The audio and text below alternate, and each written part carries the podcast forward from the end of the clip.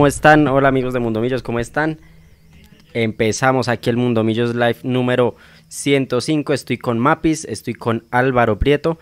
Ya se conectan Juanse, Juanse Gómez y Mechu. Mientras tanto, vamos a empezar a charlar con ustedes. Ahí tenemos el chat en vivo y voy a proceder saludando a Mapis.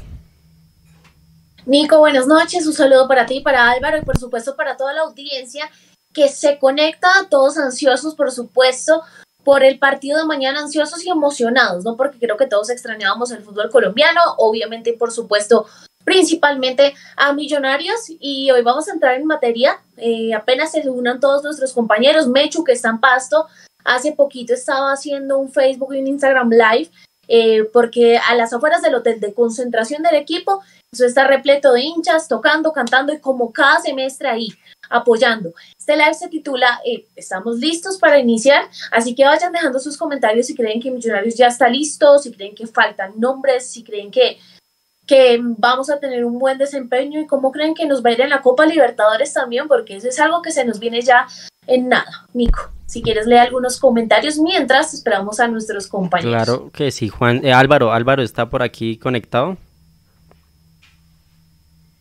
Hola compañeros, ¿me escuchan? Bien, Álvaro, sí, lo escuchamos. Y bueno, la pregunta es esa, la que dijo Mapis. ¿Estamos listos para empezar? Eh, bueno, primero saludarlos, Mapis, Nico, todos los que nos acompañan en esta noche pre-partido ya con mucha ansiedad por empezar otra vez un nuevo torneo, una nueva ilusión. el, fútbol es ilusión, independientemente de todas las cosas que nos que analicemos y que, y que pasen al final, siempre vamos a estar con esa ilusión de que, el fútbol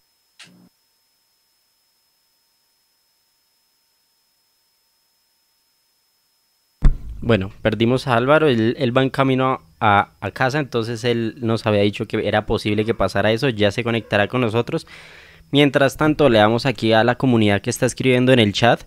Robert Masuera está conectado aquí en Facebook. Está Juan Camilo Arevalo. Eh, Orlando Mayorga Ballesteros. Buenas noches, Mundomillos. John Velázquez, somos la sexta nómina del país. De ahí para arriba es ganancia. Oscar Andrés Español, faltan demasiados nombres, diría. Esa nómina está muy corta, vamos a hacer el ridículo en la Libertadores opiniones. Javier CDLM en Facebook nos saluda. Buenas noches, buenas noches para Javier. Jonathan Francisco Rocha, el torneo creo que para el torneo creo que el equipo están listos, pero para la Libertadores es difícil. Creo que concuerdo con Jonathan. Jason Gómez, saludos a todos desde Narnia. Andrés Monroy, bonito el nuevo logo. Ponga la musiquita de antes. Andrés Monroy, eh, el intro completo todavía no está listo, entonces esperen, es una sorpresa primero les dejamos esa cortinilla que vieron hoy y espero que estén disfrutando de la nueva imagen. Vamos a tener varios cambios. Eh, Julián Andrés Angarita, al ir al estadio alentar. Edison Alba nos saluda desde Ibagué.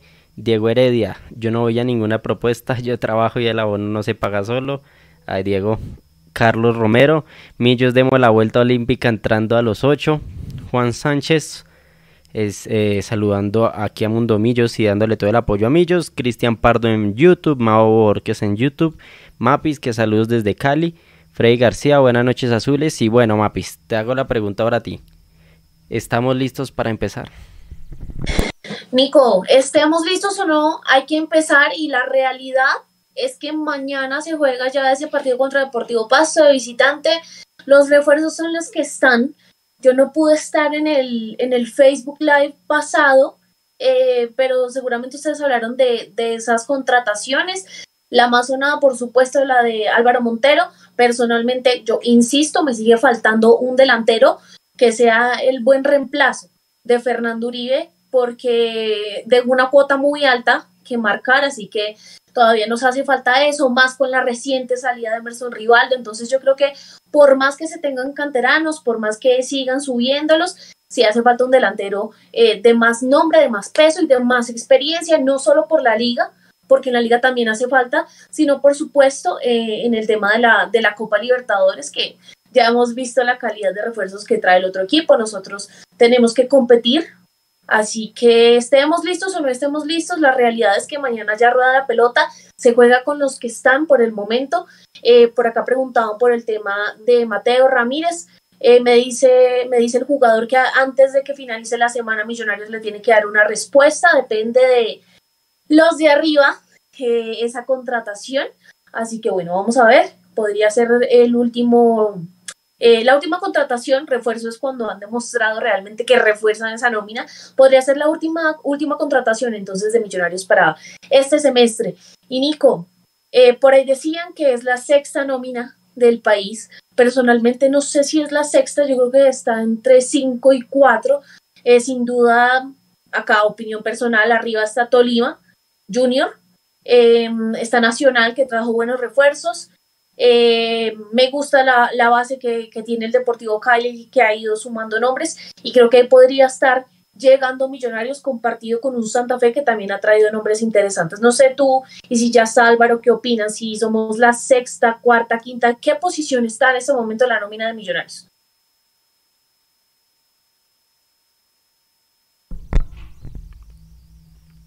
Bueno, ya vamos con Álvaro entonces.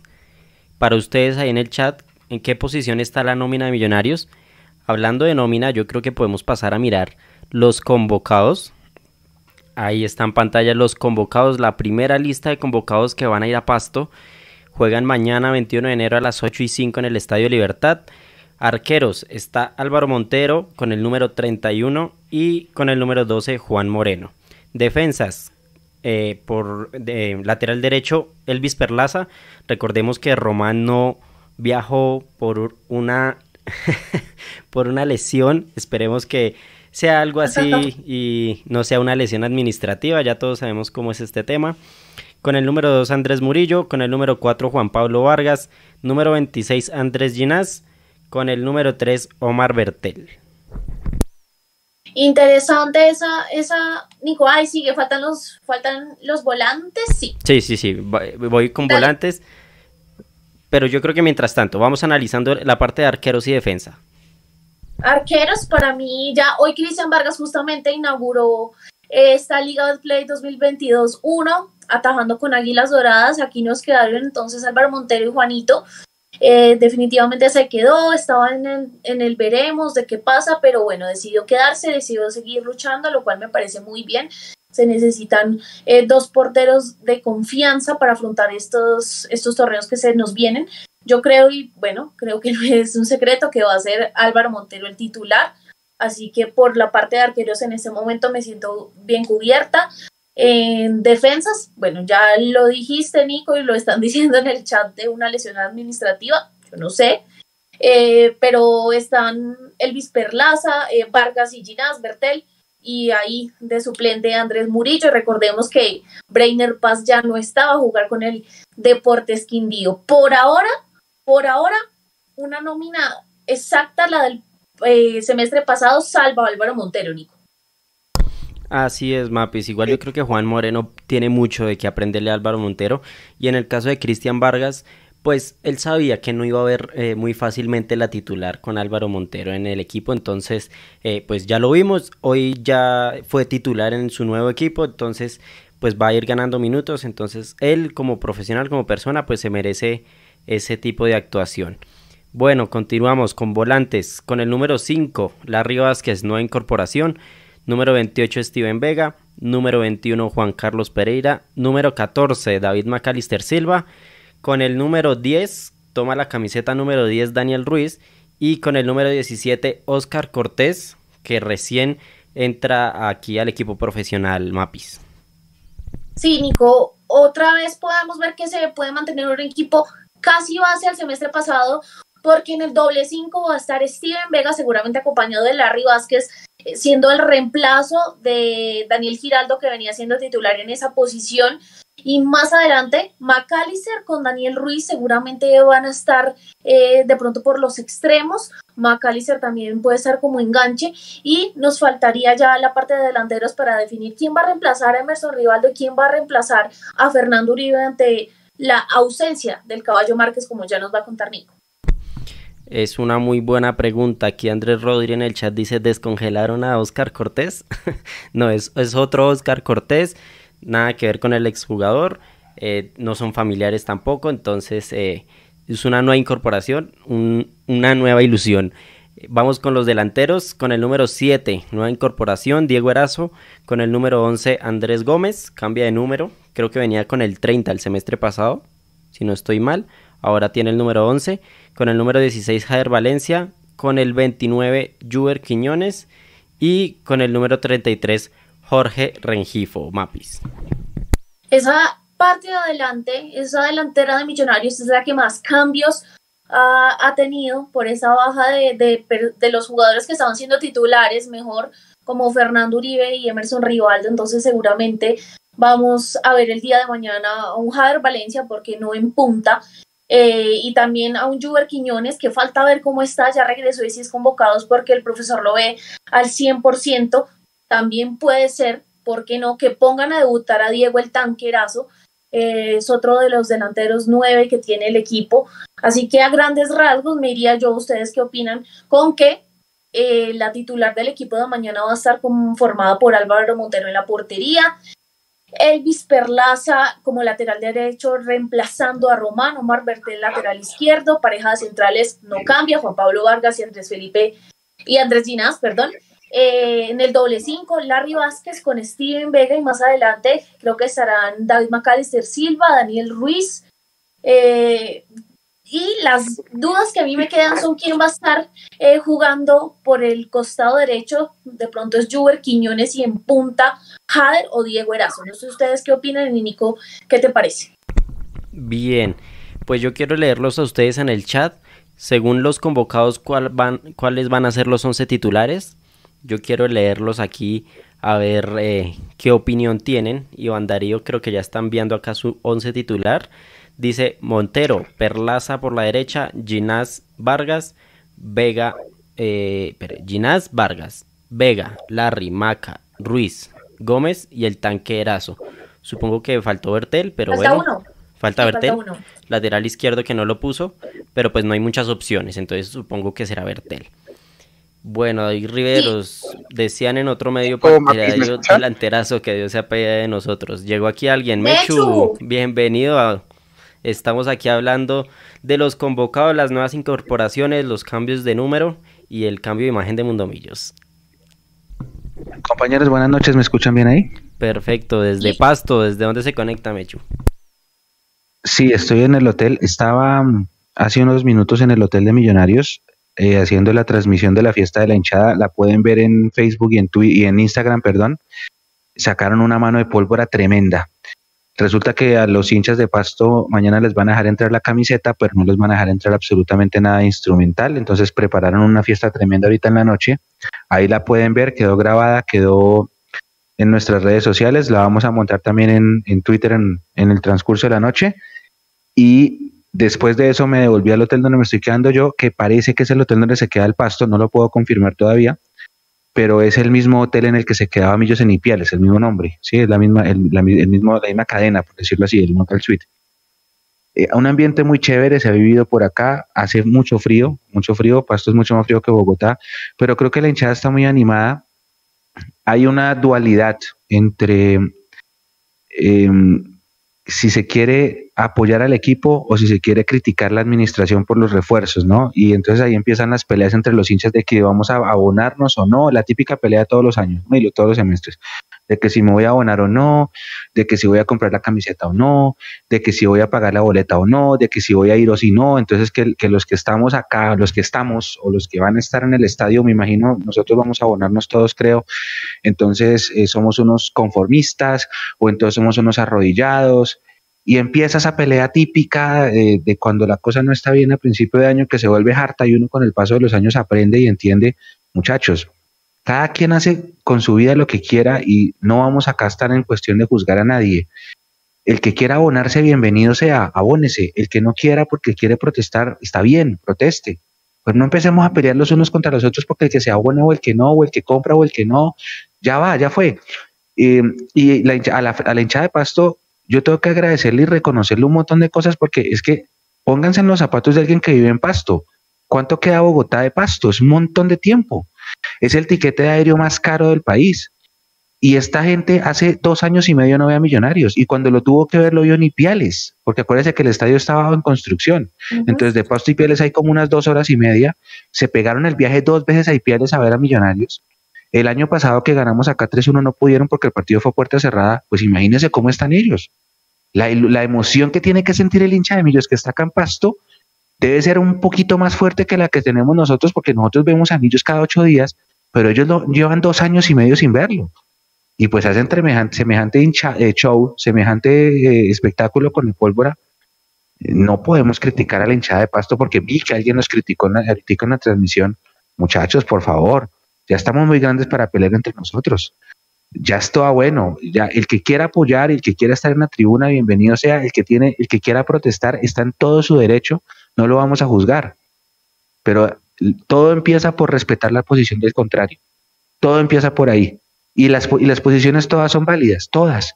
Tanto el que se abona, porque es que hay gente, por ejemplo, en mi caso, que nosotros lo hablábamos inclusive hace, hace unos, en el penúltimo programa, eh, uno vive su vida en función del estadio. Entonces uno eh, se, se, programa durante la semana para qué vas a hacer el sábado, el partido. ¿Dónde juega Millos? Acá, ¿no? En Medellín, ¿no? En, en, en Neiva, no sé, no sé qué, en Tunja. Entonces uno ya vive su vida en función del partido del siguiente fin de semana o del miércoles y, esa es la forma como uno vive su vida y ese ritmo de vida es muy difícil que cambie. ¿sí? Entonces es normal que la gente se vaya a abonar eh, simplemente por eso mismo, por, por, porque es parte de su estilo de vida. Como también es válido que hay mucha gente que va a decir, yo llevo 10 años abonado, no me gusta la forma como están contratando, no más. Y no más es no más, también está en todo su derecho. Sí, porque es parte del curso de la vida pero no vamos acá a empezar a pelear entre nosotros, porque si empezamos peleando, entre, peleando entre nosotros los hinchas, vamos a perder de entrada, compañeros. Buenas noches. Mecho, claro. Pasaba algo con el en ese momento estaba jugando, no sé si ya terminó, lo he estado viendo, estaba jugando América en su casa contra Envigado y había un comentario porque en redes sociales el ambiente no era bueno para América de Cali, los hinchas estaban molestos porque habían traído en realidad muy pocas contrataciones Así que el ambiente estaba un poco tenso, igual que acá, estaban diciendo no vayan al estadio y demás. Y ahora uno se pone a ver y realmente el estadio tenía muy buena asistencia, la gente cantando, la gente gritando, así que a veces lo que pasa en redes sociales no se traduce en lo que pasa en el estadio y puede que acá digan una cosa, pero seguramente eh, ya para la fecha donde seamos locales, la primera, el estadio va a estar con gente y va a estar eh, muy animado, creo yo. Así es, ahora nosotros hablábamos la semana pasada de que la hinchada de Millonarios es demasiado fiel, Mapis. Y Nico y Alvarito, creo que Alvarito también está ahí, ¿no? ¿Alvarito está ahí? Sí. Sí, por acá estoy tratando de estar. Ah, sí, señor. Sí, sí, sí, no, ya, ya lo escucho. Eh, eh, la, hinchada de Millonarios es muy fiel. Dele, dele, dele, Alvarito, todo suyo. Qué pena. Ok. No, y agregando a lo que a lo que decía Mapis y lo que dice Mechu, eh, eh, al final uno, uno, uno vive la ilusión, sobre todo al principio, y el hecho de que uno vaya al estadio ilusionado haciendo fuerza para que ganemos, eh, apoyando con todos los muchachos, no significa que uno esté ni conforme con lo que está pasando, ni que esté eh, dándole un palmarazo a, a la directiva con, con, su gestión. Simplemente, pues, es algo, es lo que tenemos ahorita. Eh, seguiremos seguramente, cualquiera que vaya al estadio sabe que las cosas no se están haciendo del todo bien y seguramente todos van a, todos vamos a seguir eh, señalándolo, pero pues hombre, no podemos permitir, como, como decía el Papa cuando no podemos permitir que nos roben la ilusión. Y, y pues nada, ahí estamos año tras año con esto y, y seguramente así, así es que se vive el fútbol. Entonces, es lo que dice Mechu, no, no nos critiquemos, no nos ataquemos entre nosotros, porque mientras nos atacamos entre nosotros, los de arriba están eh, tranquilos, pagados de la risa, viendo cómo entre nosotros mismos nos, estamos dando. Y finalmente nosotros no tomamos ninguna decisión. Entonces los que toman las decisiones son ellos y a los que hay que señalar son a ellos. Entre nosotros lo que podemos hacer es tratar de vivir esto como mejor podamos y como más nos guste. Hubo una, hubo una determinación también que hizo el club. Esta sí, yo personalmente me parece bien. Hay, habrá gente que me se llamaban encima a decir que no. Eh, las barras tenían un beneficio especial, tenían un precio de abonado de barra especial y ese beneficio este semestre murió. ya no lo tienen. Entonces fue mucha sorpresa para muchos hinchas pertenecientes a las barras cuando les dijeron que ese beneficio ya no estaba, que ahora les toca tener, eh, comprar como si fueran abonados antiguos normales, es decir, que el descuento creo que era de 60, les pasó al de 50 y eliminaron ese, ese tema de descuento con barras. Eh, eso se prestaba para, para, en mi opinión, para, para mafias y esas cosas. Bueno, mafia no sé si es la palabra correcta, no sé si la estoy empleando bien, pero es una, esa sí me parece bien de, parte del club. Ahora, para chuecos. Está la discusión, pues sí, está la discusión de que, de que si abonarse, si la boleta suelta, si ir, si no ir. Entonces la gente dice, bueno, si yo me abono, eh, le voy a dar menos plata al club que si compro la boleta suelta de los 10 partidos y el partido con Fluminense. Entonces por eso prefieren comprar su abono. Eh, también está la gente que dice, yo, eh, por lo que yo explicaba, por ejemplo, por mi estilo de vida, yo voy a estar en el estadio siempre, esa vaina no se condiciona, no depende de quién sea el dueño, el presidente, el técnico, el preparador físico, lo que sea, yo voy a estar y la gente está. Que esa es la generación eh, más o menos de, Juanse que se acaba de conectar, de Leandro, de nosotros que fuimos los que cuando crecimos vimos a Millonarios eliminado todo el tiempo y nos volvimos una generación que se volvió eh, hincha del club por amor y no tanto por los títulos, como dice la canción de la, de la Blue Rain, la excelente canción de la Blue Rain. Y, pero también está entonces otra gente que después de la 14 ya se está volviendo a pretender títulos y que ahora se está dando cuenta que eh, esto no vamos a vender humo. los equipos rivales se reforzaron mejor que nosotros yo no voy a vender humo, yo digo y lo voy a insistir, Millonarios no tiene la mejor nómina del país. Para mí Millonarios ni siquiera tiene la top 5 nómina del país, para mí. Pero pero si, si, si con esta, si con una nómina inferior, como nosotros tenemos una nómina en 2021-1 que no era la favorita y llegamos a una final, pues uno dice, en este fútbol colombiano que es tan mediocre por lo bajo, puede pasar cualquier cosa, ¿no? Entonces, sí hay que, hay que tener ilusión y que ir al estadio y hay que, hay que alentar. Es que a hincha no le queda más. Digamos que hay dos, dos, hay dos personas jurídicas diferentes, por decirlo así. Una es un equipo de fútbol, otra es una empresa. El equipo se llama Millonarios, la empresa se llama Azul y Blanco. El hincha es hincha de Millonarios y los que trabajan en Azul y Blanco son hinchas de Azul y Blanco. Y ahí está la diferencia, ahí parte todo. Que Azul y Blanco sea la administradora de esa otra em, empresa que se llama Millonarios Fútbol Club es otra cosa pero nosotros somos hinchas de un equipo y, no por quien lo administre tenemos que condicionar nuestro amor hacia él. Eh, Juanse, buenas noches. Hola, buenas noches compañeros, ¿cómo están? Hola Mapis, hola Álvaro, Nico, ¿cómo van? ¿Cómo va todo, Mecho? ¿Cómo le fue en esa previa? Ya vimos que hizo un super live con la gente, bastante gente, ¿no? En, en Pasto, después de fronteras cerradas, ¿de después de cuánto tiempo? Sí, dos años y medio. Esta, esta hinchada acá es espectacular, Juanse. Es, eh, yo me, estaba acordando cuando estuvimos en Ipiales en 2019, hicieron una fiesta también enfrente del hotel, una vaina absurda. Y la, la forma como, como la hinchada de acá, por eso es que yo les decía, es que Pasto queda muy lejos. Y la hinchada de acá, eh, esa forma como alientan, como, como dejan la vida en ese único partido que pueden ver al año, pues que si son de buenas son dos, si, si Pasto clasifica a las finales y Millos también, estaban diciéndome que tenían pensado viajar a Guayaquil porque Guayaquil desde Pasto más o menos queda unas 10 horas en carro. Entonces que estaban pensando de pronto viajar a Guayaquil y yo me ponía a pensar es como ir de Bogotá a Medellín en, por tierra una noche. Se van en una flota una noche y llega. Y yo les decía, no háganle, vayan. Ahora, hay un rumor, no estoy seguro, esto sí se lo dejo a ustedes y a la comunidad que estoy viendo también en el chat, que Dice la alcaldesa de Guayaquil que de pronto esa explosión azul se puede posponer. No es 100% confirmado, pero eso me lo dijeron hoy acá en Pasto. Si ustedes saben más que yo, les agradezco el dato. Juanse. Vamos a hacer la tarea hasta ahora, no, pero pues son más, María Paula, las críticas a esos dos partidos amistosos, sobre todo porque se ya están, digamos, entrecruzados ya con lo que es la liga. Pues, hombre, para nadie es un secreto que, que Perú y Ecuador también tienen una tasa de contagios altísima. Yo le contaba a Nico, creo que fue Panamá, cuando Colombia estaba jugando con Honduras el amistoso, al tiempo estaba jugando Panamá y Perú en Lima y jugaron a puerta cerrada. Y cuando se devolvió Panamá detectó un contagio, un brote. Entonces no se les haga raro que listo, vamos, porque hay un contrato de por medio, pero hombre, hay un riesgo altísimo y pues tenemos una nómina corta. Entonces, ¿qué dice la gente ahí en el chat, María Paula? ¿Qué, qué piensa usted de esos amistosos? ¿Debería ir? ¿No ir con una nómina alterna? Sí. Y es que el, amistoso en Lima coincide con el partido contra Nacional, ¿no? Si no estoy mal. Por eso, ahí, ahí cómo se va a manejar ese tema. No creo que aplacen con ese calendario tan apretado que tenemos. No creo que aplacen. Entonces es un tema delicado. Bueno, ya está aquí me echo en cámara. Uy, pero es estrenoso. ¿Qué es esa belleza que yo no tengo? De Pelusquio se quitó como 10 años de encima. se quitó Ya la van a tener. Camiseta nueva.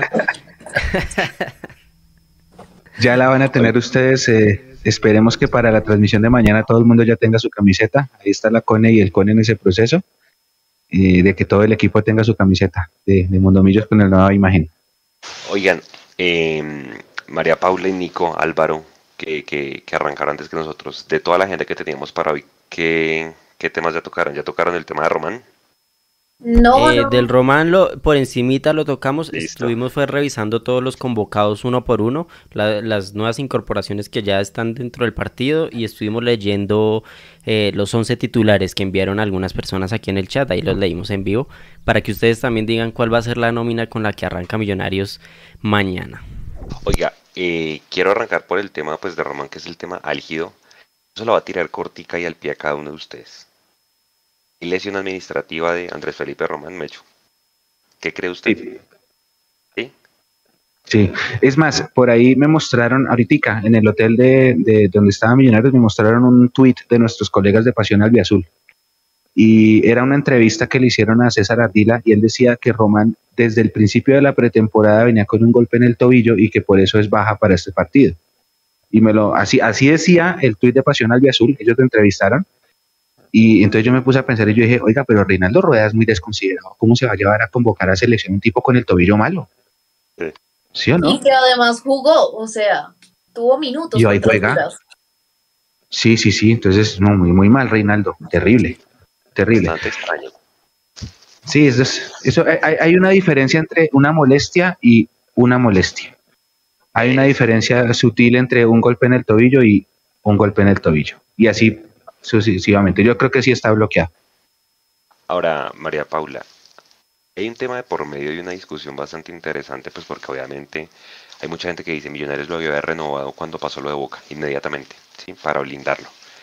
Eh, usted que se mueve en el medio y que conoce este tema de, de los empresarios, que ahorita los vamos a ver, ¿qué tanto puede influir que el empresario le hable al oído y le diga, ¿sabe qué? Espérese seis meses que usted queda libre, queda con más plata y, y podemos negociar mucho más fácil con otro equipo? Pues influye muchísimo, claramente los empresarios son como los padrinos de los jugadores dentro de esta industria, son los que saben y por supuesto que los jugadores los escuchan porque son los que conocen el mercado, los que tienen los contactos con otros clubes y siempre, por supuesto, el jugador apuesta a que ese agente va a querer lo mejor y lo va a llevar a jugar a nivel internacional, a jugar a los grandes clubes, entonces por supuesto que tiene muchísimo peso y al igual que me he hecho concuerdo con que esta ausencia de Román es más por un tema de arreglos contractuales, ya sea para que se quede o para que se vaya, pero me parece que va tirando más hacia ese lado porque claramente en los minutos que estuvo frente a Honduras eh, no se le vio ninguna molestia. Alvarito está por ahí. Sí, por acá estoy. Ahí, Yo quería ¿ya me hacer una pregunta a Álvaro Juanse sobre eso. ¿Qué tanta es la diferencia cuando un jugador negocia libre a cuando, a cuando no? Porque ¿qué tanto pesa esa, esa palabra del empresario en el oído que le dice, mire, si usted no renueva, se va a llevar esto y si usted se vende por el club, se lleva ese esto? Creo que influye bastante, ¿no, Alvarito? Pues sobre todo por el tema de, de tanto de la comisión del empresario, porque obviamente el club ya no se queda con nada y pues al jugador le entra un porcentaje pues mayor, ¿no?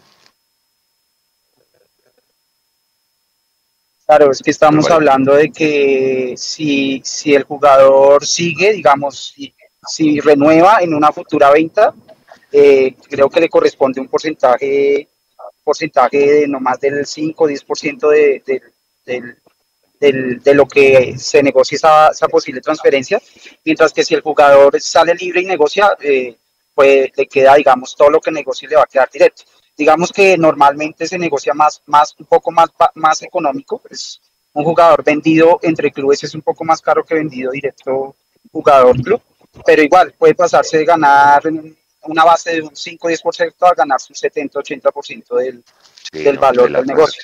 Entonces es, es muy, muy, muy atractivo pues para, para él y para el empresario.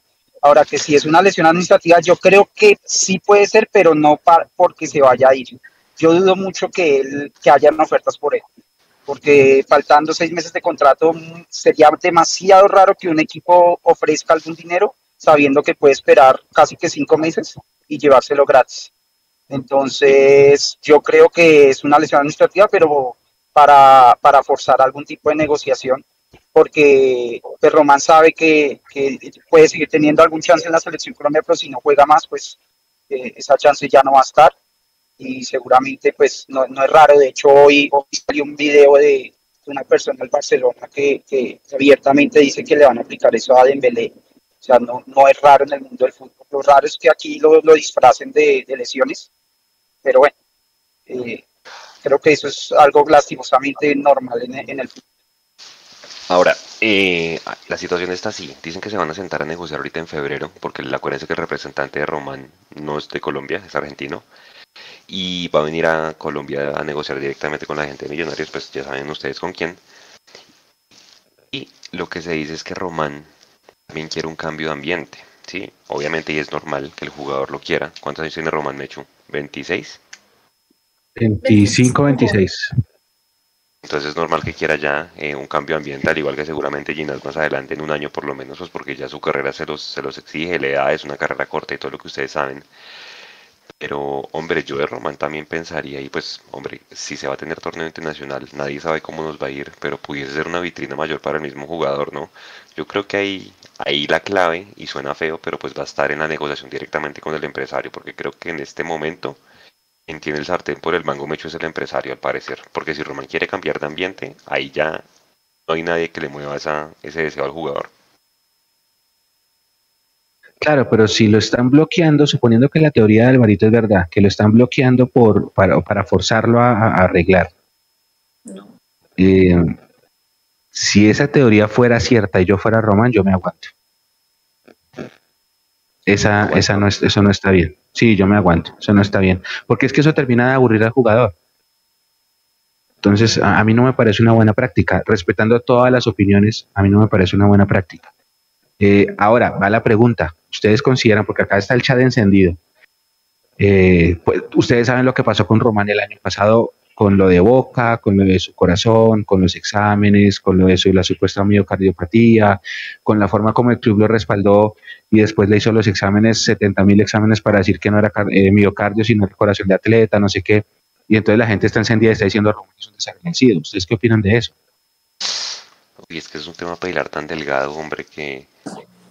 A ver, yo no sé si sea desagradecido o no, yo Millonarios en ese tema de las renovaciones en algunos casos se deja coger la noche literal, como uno dice, eh, pero pues obviamente hay versiones eh, que dicen que Román lo están buscando renovar desde octubre y no se ha podido, pero pues no sabemos cuáles están siendo las condiciones que le están, que le están ofreciendo, entonces hombre, es una posición difícil, pero yo no sé, para mí Román no, no, llega al nivel de desagradecido. María Paula, ¿qué piensa?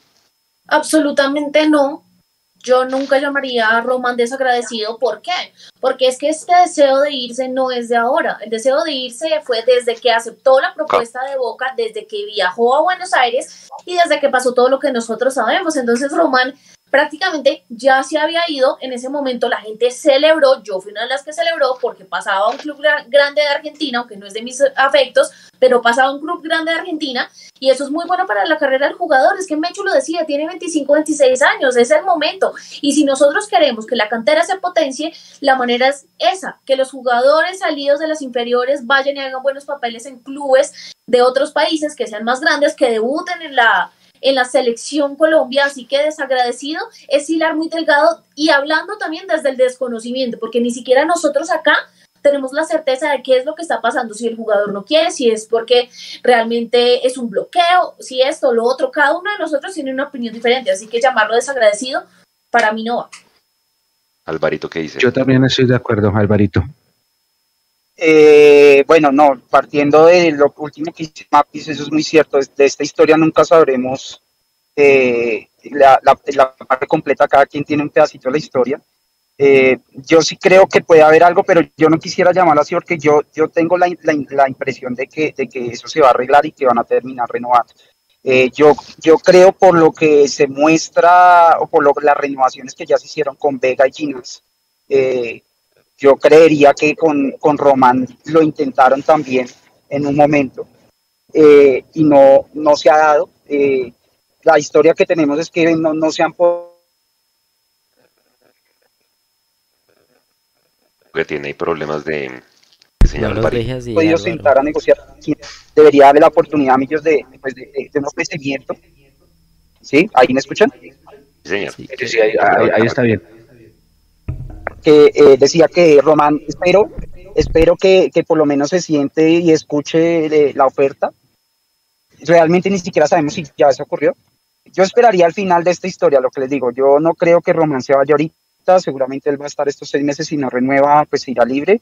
Eh, y yo pensaría que al final van a arreglar y van a arreglar porque él, él va a renovar y seguramente con algún compromiso de que ya en junio buscarán la mejor oferta y, y él saldrá. Él sabe que la- el mercado de junio es, es mejor en, en muchos aspectos y yo, yo sí tengo esa, esa, esa in- intuición de que, de que eso se va a arreglar. Ojalá se arregle, sería espectacular que el jugador saliera para un mercado de verano en Europa directamente, ¿no? Pero bueno, estaremos ahí pendientes del tema. Pero, Juanse, Pero Juan, si, si, si el jugador se va para un mercado de verano, pues a él le conviene más irse libre, ¿no? Pues hombre, ahí sí ya depende del, del, del sentimiento que él tenga con el club, que le dio la oportunidad, que lo llegó a hacer debutar, pero que no pase como lo eduque, ¿no? Que se termina yendo libre y dices que le voy a dejar un porcentaje al club para una venta futura. Porque esos porcentajes sí. futuros no sirven para un carajo. Sí, sí, sí. Pero se habrá sí. que esperar. Yo, yo también estoy de acuerdo con ustedes. Yo no siento que él haya haya sido un jugador malagradecido. Eh, habrá una historia atrás. Nosotros generalmente en el mundo del fútbol las historias se conocen eh, 10, 15 años después. Eh, acuérdense que el año pasado Ricardo Siciliano nos contó la interna de lo que pasó en el 2006-2007, que era como una sospecha que tenía la gente, pero nunca confirmada. Entonces, habrá que esperar a que pasen los años y se conozca lo que, lo que, lo que haya sido la historia. Eh, La convocatoria de selección de Vega, de Romania y Ginás no es porque sí, esa es una convocatoria vitrina. Así que yo siento que de pronto por ahí está el tema, Juansi. Sí. Oiga, otro de los temas, y yo sé que es harto tocarlo, les voy a pedir a ustedes que no sean tibios, por favor. Nosotros somos un, medio partidario eh, que nos hemos encargado de llevar siempre de la fuente noticias que son verdad. No, no buscamos tener ni interacciones, ni ser tendencia, ni nada de ese tipo.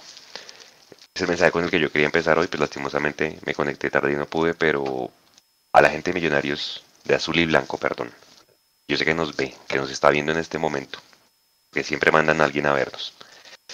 No puede pasar la gente, los hinchas, el país, los medios, se enteren de 14 noticias que pasan desde cuando quedamos eliminados. De hecho, eh, ¿cuándo se fue el partido con América? El, partido con América fue el diciembre 12, No puede pasar que desde el 12 de diciembre al 20 de enero 15, Allá. Diciembre 15. un día antes de las novenas, sí señor.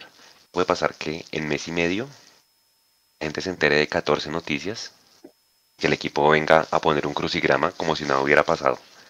Trate de resumir todo en un comunicado totalmente escueto, en el que ni siquiera agradece a tipos como Felipe Vanguero que fue campeón, ni siquiera anuncia la salida, o sea, el hincha que no tiene redes sociales, que no todo el mundo tiene redes sociales, y se entera, entonces hoy ve tapando a Cristian Vargas con Río Negro Águilas y dice, oiga, pero ¿en qué momento? No entiendo, o sea, son esas cosas que uno dice falta de tacto. Puede pasar que dejen de decir que se fue Giraldo del equipo, se fue Uribe, se fue Cristian Vargas, que llegó Erazo, que llegó Cuenú, que se va Emerson, que se fue Vanguero, que compraron a Ruiz, que hay amistosos, que nos enteremos por gente que está ahí y toma fotos, ¿sí? Que hay contagios en el plantel, que se va a Brainer Paz, o sea, todo ese tipo de cosas, hombre, para que después saquen un comunicado en el que anuncian llegadas, en el que ahí al final, al final un párrafo por ahí para no dejar el equipo femenino por fuera. Y realmente uno ve y dice, yo ponía en mi, en mi cuenta personal, mire cómo mostraban y cómo hacían la campaña de abonos de hace 7, 10, los años que fuese. Yo, no yo me echo un nuevo recuerdo, ni siquiera en las épocas de Juan Carlos López, una, un, un momento en el que la relación la dirigencia del club estuviera tan rota como está en este momento. Entonces les pido que cada uno dé su opinión del tema y la gente en el chat qué piensa de las comunicaciones de, Millonarios.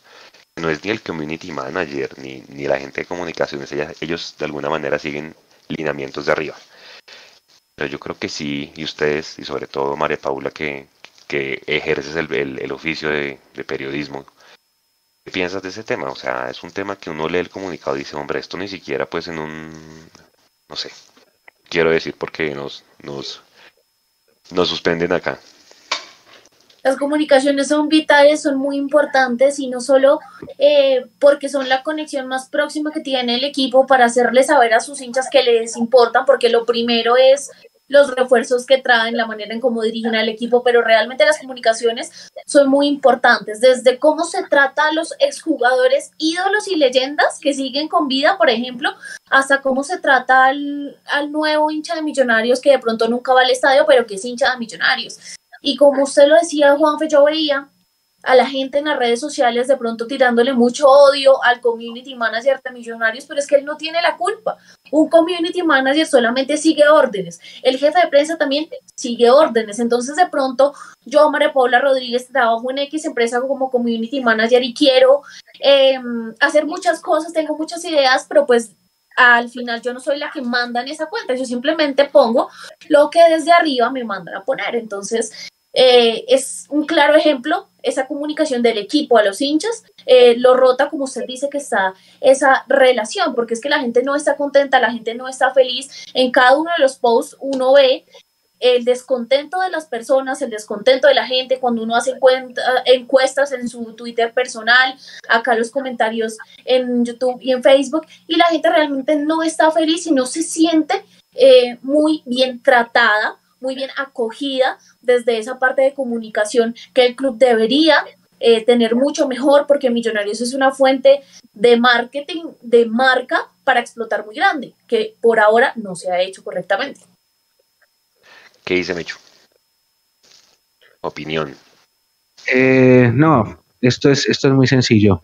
usted iba enumerando las 14, ¿no? Usted dijo que eran 14. Yo vi que usted iba enumerando cada vez que se olía una noticia, usted ponía el, citaba y decía, van una, van dos, van tres, van, bueno, llegamos a 14.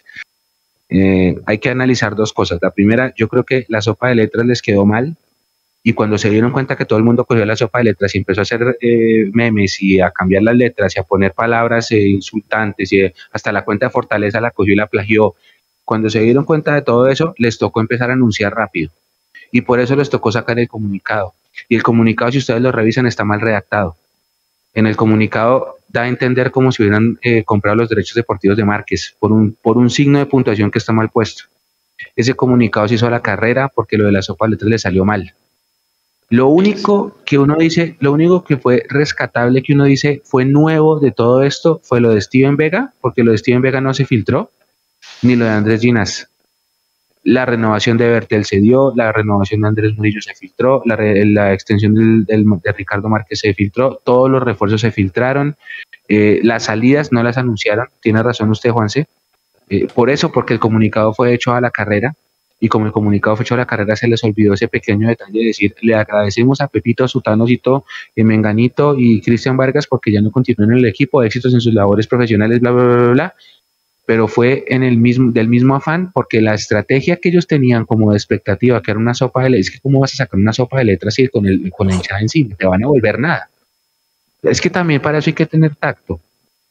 Estuvo muy mal manejado, después con el tema de Vega la cosa se calmó y como la cosa se calmó con la noticia de Vega, porque es que la noticia de Vega sí fue el, el boom de la oficina de comunicaciones de pues, Migueles que nadie sabía, entonces, después de la noticia de Vega, que fue selección, toda esa cosa, ahí sí mandemos el plan de abonos, que esa era la estrategia original. Vamos a hacer una campaña de expectativa y tiramos la campaña. Lo que pasa es que la sopa de letras. Por eso cuando anunciaron la, contratación de Santiago Mosquera, de, perdón, de, Emerson, que el Inter de Miami hace un video bien bonito que todo el mundo empieza a decir, uy, así es que sí se presentan los jugadores, que no sé qué, que no sé qué, y empiezan a compararlo con la sopa de letras.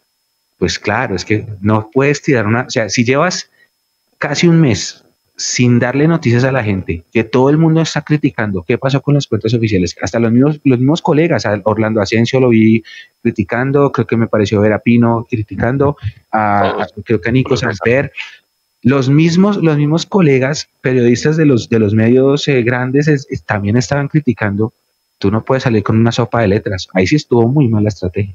Y sí está muy mal todo. La estrategia estuvo mal, el comunicado está mal escrito, el comunicado está incompleto.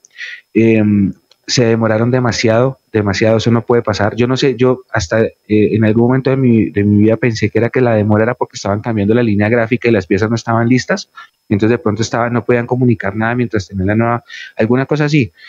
Pero no, no, estuvo mal, malísimo, malísimo. Uno no puede enterarse. Es más, eh, hay noticias que todavía no son oficiales. Alvarito. Bueno, no, no, aquí voy a empezar con, un saludo al grupo de socios hinchas con los que discutimos el tema. Y alguno de, los compañeros socios y una, frase que eh, voy a parafrasear y que me parece muy apropiada para describir lo que está pasando. Al hincha de Millos le quieren quebrar el espíritu y le quieren robar la ilusión. así, así es como, como, se resume lo que, lo que uno siente cuando ve este tipo de cosas. Eh, básicamente, ellos no les importaba anunciar, ni siquiera ahora que lo hicieran a la carrera o, o, que les quedara mal de aposta, no les importa. Ellos finalmente dirán, no, nosotros teníamos nuestros refuerzos ya entrenando, eh, solo faltaba Sosa, el resto ya estaban entrenando, ya estaban con el equipo, pues no tenemos por qué anunciarlos, los anunciamos básicamente pues cuando ya vaya a empezar el torneo, que para que antes no nos importa igual lo que diga la gente, ya están, ya están entrenando, ya, y el, plan de abono lo sacan, lo sacan en un, no tienen en cuenta que no hay quincena, ni, ni dejan dos días nada más para renovar a los antiguos, o sea, no les importa realmente, eh, ellos, su mercado, digamos, en el cual quieren eh, recolectar algo de dinero, eh, son actividades que no tengan que ver con la, con la cercanía de la gente al equipo o a cercanía física de la gente al equipo. Por eso no se volvió a hacer temas de, ir a, los entrenamientos, no se hace buen marketing para que la gente vaya al estadio, pero si tienen eh, iniciativas como MFC TV o los tokens, porque ahí no hay interacción directa con la hinchada, pues eso les parece bien, eh, pero de resto lo que uno siente es que hay un desprecio total. Eh, lo que dice Juanse es una relación totalmente rota y es, es tal cual ver a la, la, personalidad de Gustavo Serpa reflejada en todo lo que pasa en ellos hacia la gente, hacia, la, hacia los hijos. Entonces, pues lastimosamente eh, eso es así. Y, y, lo que les digo, nos quieren doblegar, nos quieren quebrar el espíritu y pues muchos no estamos dispuestos a, a permitirlo. Entonces, sea adentro, sea fuera del estadio, tenemos que seguir eh, con lo que somos, somos, somos los millos y hay que seguir, hay que seguir porque ellos no van a estar siempre, nosotros sí, ellos se irán. En algún momento, en algún momento se van a tener que ir y, la, y Millonarios es su gente. María Paula, la gente que está en el chat, ¿cuánta, ¿cuántos refuerzos cree que trajo uno? ¿Cuántos jugadores cree que trajo el pasto para este semestre? Ah, sí, yo sé cuántos. Ah, bueno, entonces no, me echo. ¿Qué? ¿12? Alvarito. ¿14? No, ah, por ahí había escuchado más, más para arriba. Es, es que dice la gente, espere, dice 11, 14, 16, 15.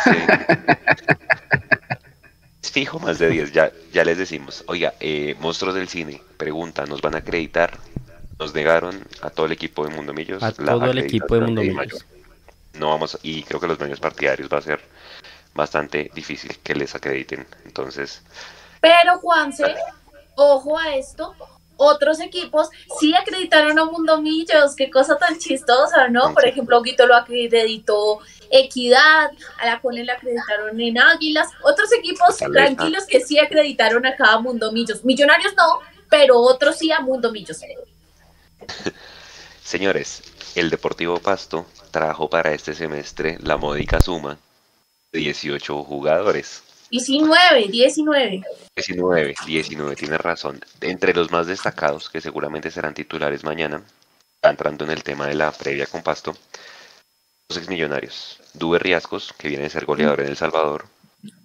Eh, uno no se entiende el pasto, porque Dube Riascos era caro. Acuérdense que a Riascos lo volvieron a tantear Mecho María Paula Alvarito eh, cuando llegó Pinto. Y no había plata para pagarle. Em, y eh, Dubi Riascos y Payares, el central. Y también llevaron al Ah, experimentado, al experimentado Alcatraz García, también está allá. Sí, Bueno, de la casa. Hay, hay- hay de jugadores. Ahora, la pregunta, esa, esta también la debe tener María Paula, entonces no se la pregunto. Alvarito, ¿cuántas, ¿cuántos jugadores salieron del pasto?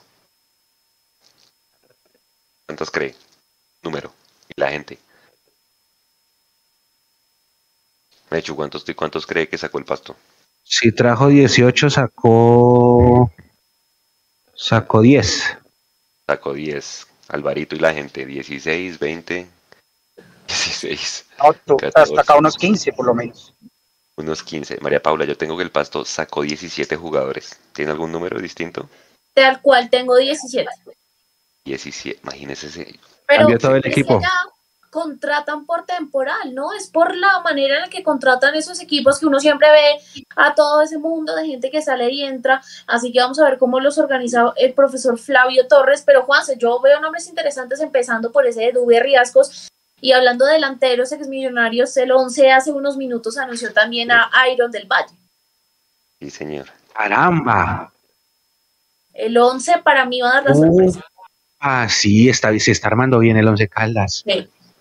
Creo que va de. El, sé, Mapi Caldas. diciéndolo hace rato. el Once Caldas va de tercero. No, el Once Caldas va de tercer equipo que más abonos ha vendido en esta temporada. Va como 7000, 8000. Después de Nacional y de. Bueno, la, la, la sede del Pasto, la sede administrativa del Pasto queda, si no estoy mal, aquí a cuadra y media bajando. Y mm, acá hay una especie de crítica también de la afición local, que obviamente no es tan fervorosa como la nuestra, ni tan numerosa, por supuesto, con el dueño del Pasto. El nombre del dueño del Pasto, mm, ahorita lo debo, pero me lo dieron esta mañana. Sabón. Eh, Sí, un, un médico, eh, sí, un médico. Eh, hay carteles inclusive pegados en las calles de por acá cerca de la alcaldía de Pasto donde piden que el señor venda, que porque se está adueñando del control del equipo. Pero dése cuenta que esos son los equipos que contratan, como decía Mapi, hacen un equipo completo por año y les hacen un contrato a un año y después del año quedan todos libres. Entonces, no, es, son esos equipos que no tienen un proceso, sino que es algo inmediato. Entonces, arma un equipo. A Millonarios era así en la época López. Armaban unos equipos para el año, se acababa el año y los desmantelaban. Entonces tocaba volver a armar y barajar de cero. Generalmente y- eso pasa mucho en los equipos chicos. Mapis. No, no, no, era un comentario acerca de este dirigente que no es el más cumplido ni el más eh, excelente en el tema de los pagos a los jugadores, ¿no? Ese es otro tema complicado, así que creo que también por eso es que no, no le tiene mucho afecto en la ciudad de Pasto. Y la gente está rebotada. Pero bueno, ahora, entonces le toca al técnico de turno recibir esos 18, 19 18. eh, y volver a, volver a decirles y decirles, bueno muchachos, ¿cómo están? Yo me llamo Flavio Torres, en mi esquema de juego favorito es 4-2-3-1, vamos a jugar así, ta, ta, ta, ta, ta, y arranque desde cero. En ese sentido, nosotros tenemos una ligera ventaja que es el proceso que se viene trabajando, porque si bien han habido cambios de nombres, eh, la base se mantiene, el modelo de juego se mantiene, eh, los jugadores llevan dos años con el profe Gamero, ya le conocen su idea, y entonces así uno creería que en la previa parte Millonarios un poquito más consolidado que este pasto que está rejuntado y todavía me imagino en proceso de armado. Pero, pero, pero, pero, a Dubi Riascos hay que mirarlo con mucho respeto, porque es primero un gran jugador de fútbol y segundo, por más de que sea la Liga del Salvador, que a nosotros nos gusta mirar por debajo del hombro todas esas ligas centroamericanas y de, y de- y de Norteamérica, él viene de ser goleador y campeón. Entonces a, a Dubier hay que mirarlo con mucho respeto. Ahora es una plaza. Hablando de previa, Mechu, ahí está la, la, la imagen en pantalla de la previa para que se vayan familiarizando con, con la nueva eh, pieza gráfica. Entonces, eh, ahí está Pasto versus Millonarios en el historial 23 partidos ganados de Millonarios, 14 empatados y 18 perdidos. Mechu. Bueno, voy a tirar dos datos rápidos para que la gente sepa. El, el primero va a tener una pieza gráfica que se va a mandar mañana una vez empiece el partido, es que Elvis Perlaza llega a su partido número 100 con Millonarios. Esa es la noticia de mañana. Él va a ser titular por la banda derecha porque Román no está. Y la segunda es que eh, sí, ahí está la estadística. La primera fecha es la más fácil. Esa me encanta porque todos son ceros a su izquierda. En este momento pues no han jugado partidos. Los datos de la izquierda son todos ceros. Y el otro dato es que Millonarios ha jugado en el estadio en Pasto, bueno, visitando al Pasto 27 veces y solo hemos ganado 5. Pero las dos últimas que jugamos en Libertad ganamos. Ganamos el año pasado 3-1 y ganamos en 2018 con un gol de Iron 1-0.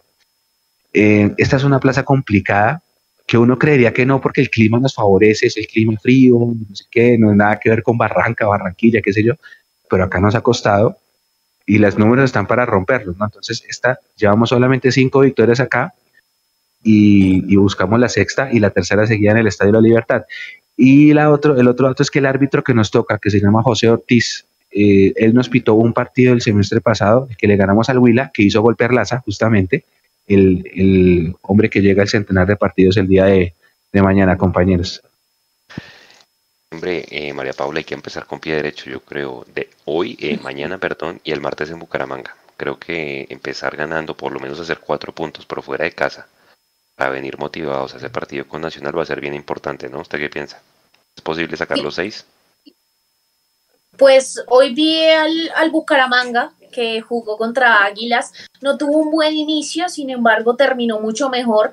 Eh, Sherman Cárdenas por un lado, de verdad es un jugadorazo, así que yo creo que ahí hay que tener cuidado, están en casa, hoy jugaron de visita, le sacaron el empate al equipo de Leonel en los últimos minutos, así que de pronto el Bucaramanga eh, lo vería yo sobre la mesa por los nombres y por cómo de pronto lo vi jugar hoy en el segundo tiempo, que es un rival un poco más complicado que ese Pasto, y no porque no, Pasto no tenga buenos nombres, porque los tiene, no estoy diciendo que Millonarios vaya a ganar, pero eh, ese tema de, de, el equipo, de estar compactos, del tiempo que se conocen, no es fácil de la noche a la mañana, sino que lo diga Pochettino con ese PSG, así tenga superestrellas, eh, poner a los jugadores a que se entiendan, a que conozcan el ritmo del otro, a que conozcan el movimiento del compañero.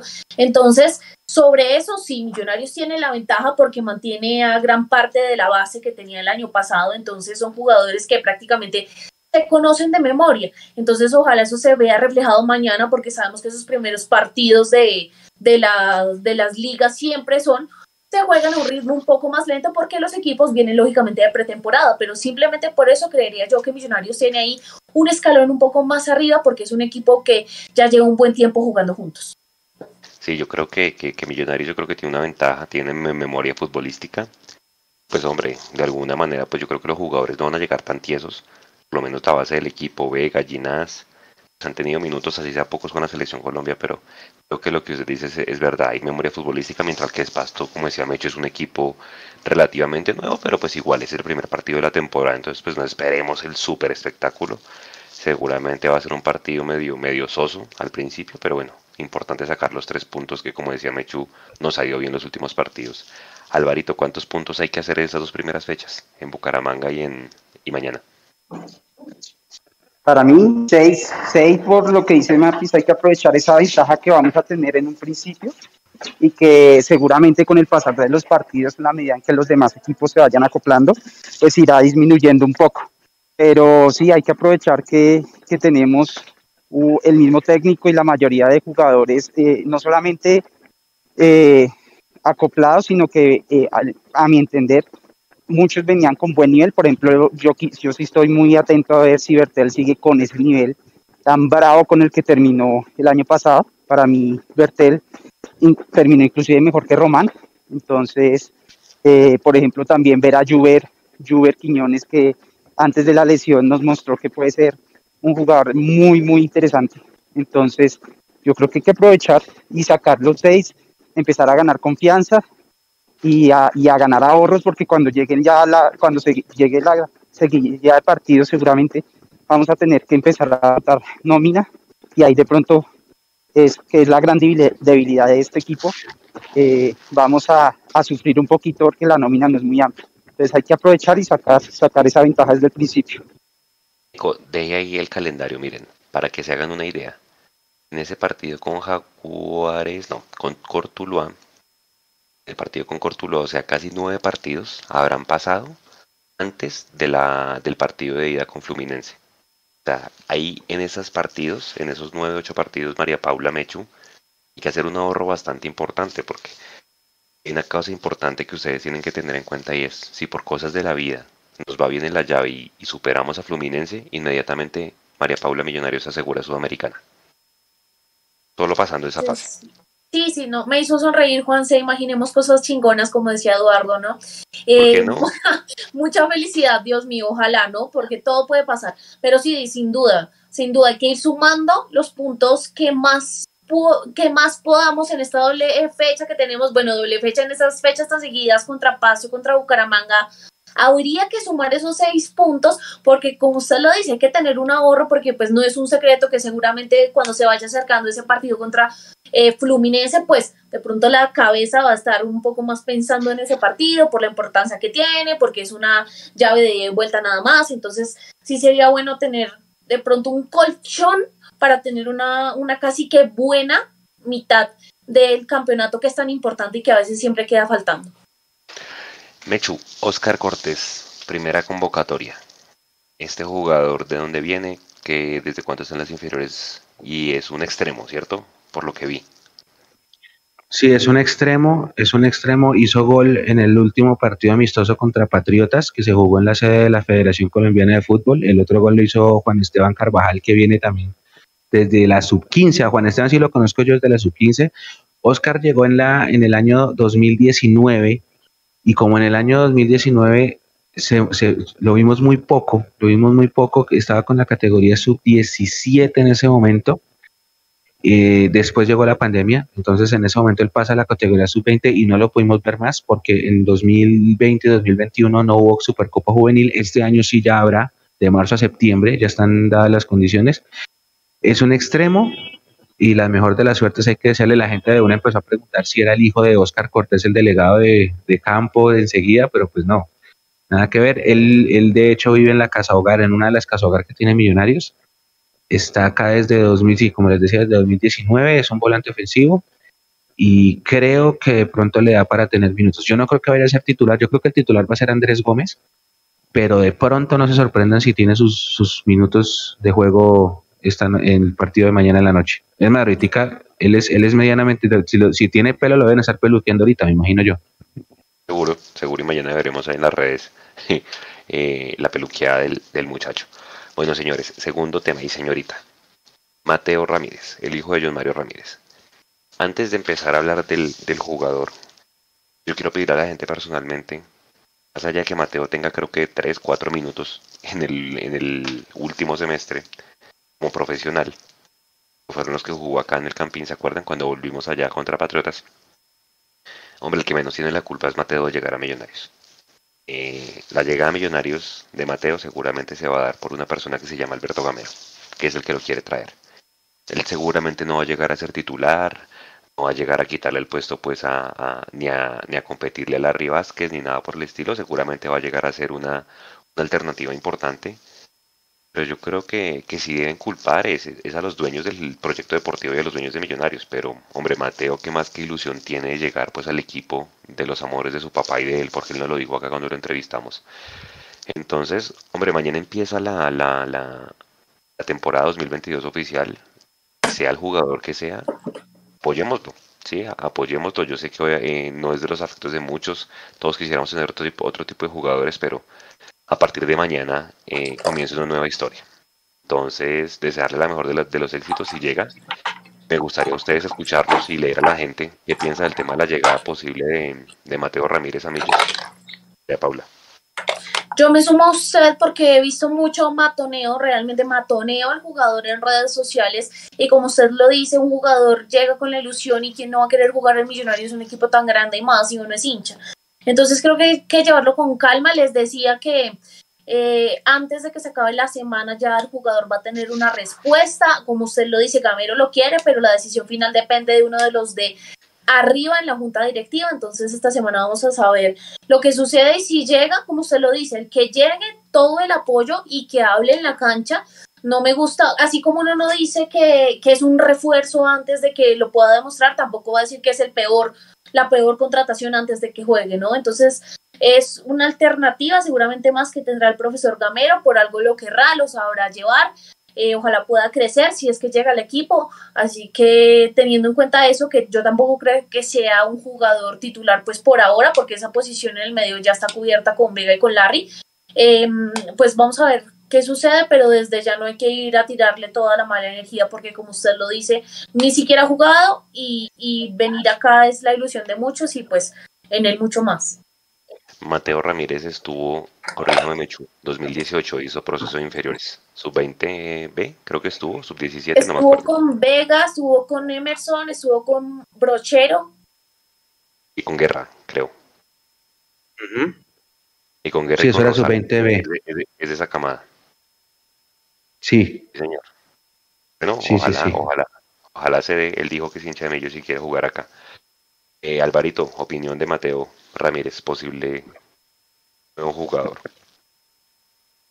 No, pues, pues bueno, no sé, no, es una pregunta complicada que yo entiendo que, puede ser, digamos, un tema, digamos, de tener un, de tener un, un, símbolo o tener un, una atención con la familia de ellos, Mario, que pues ya ha sufrido algo muy fuerte.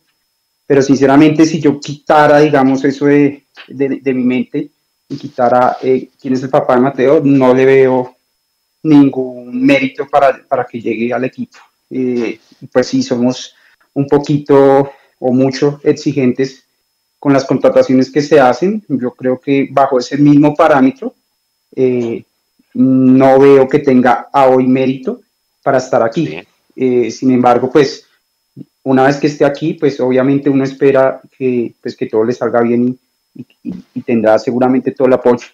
Pero sinceramente yo, yo creo que tiene 10 minutos en el fútbol profesional, eh, cree en, en, la B o en otros, eh, sobre todo en otros torneos, no, no, no es que haya jugado tanto.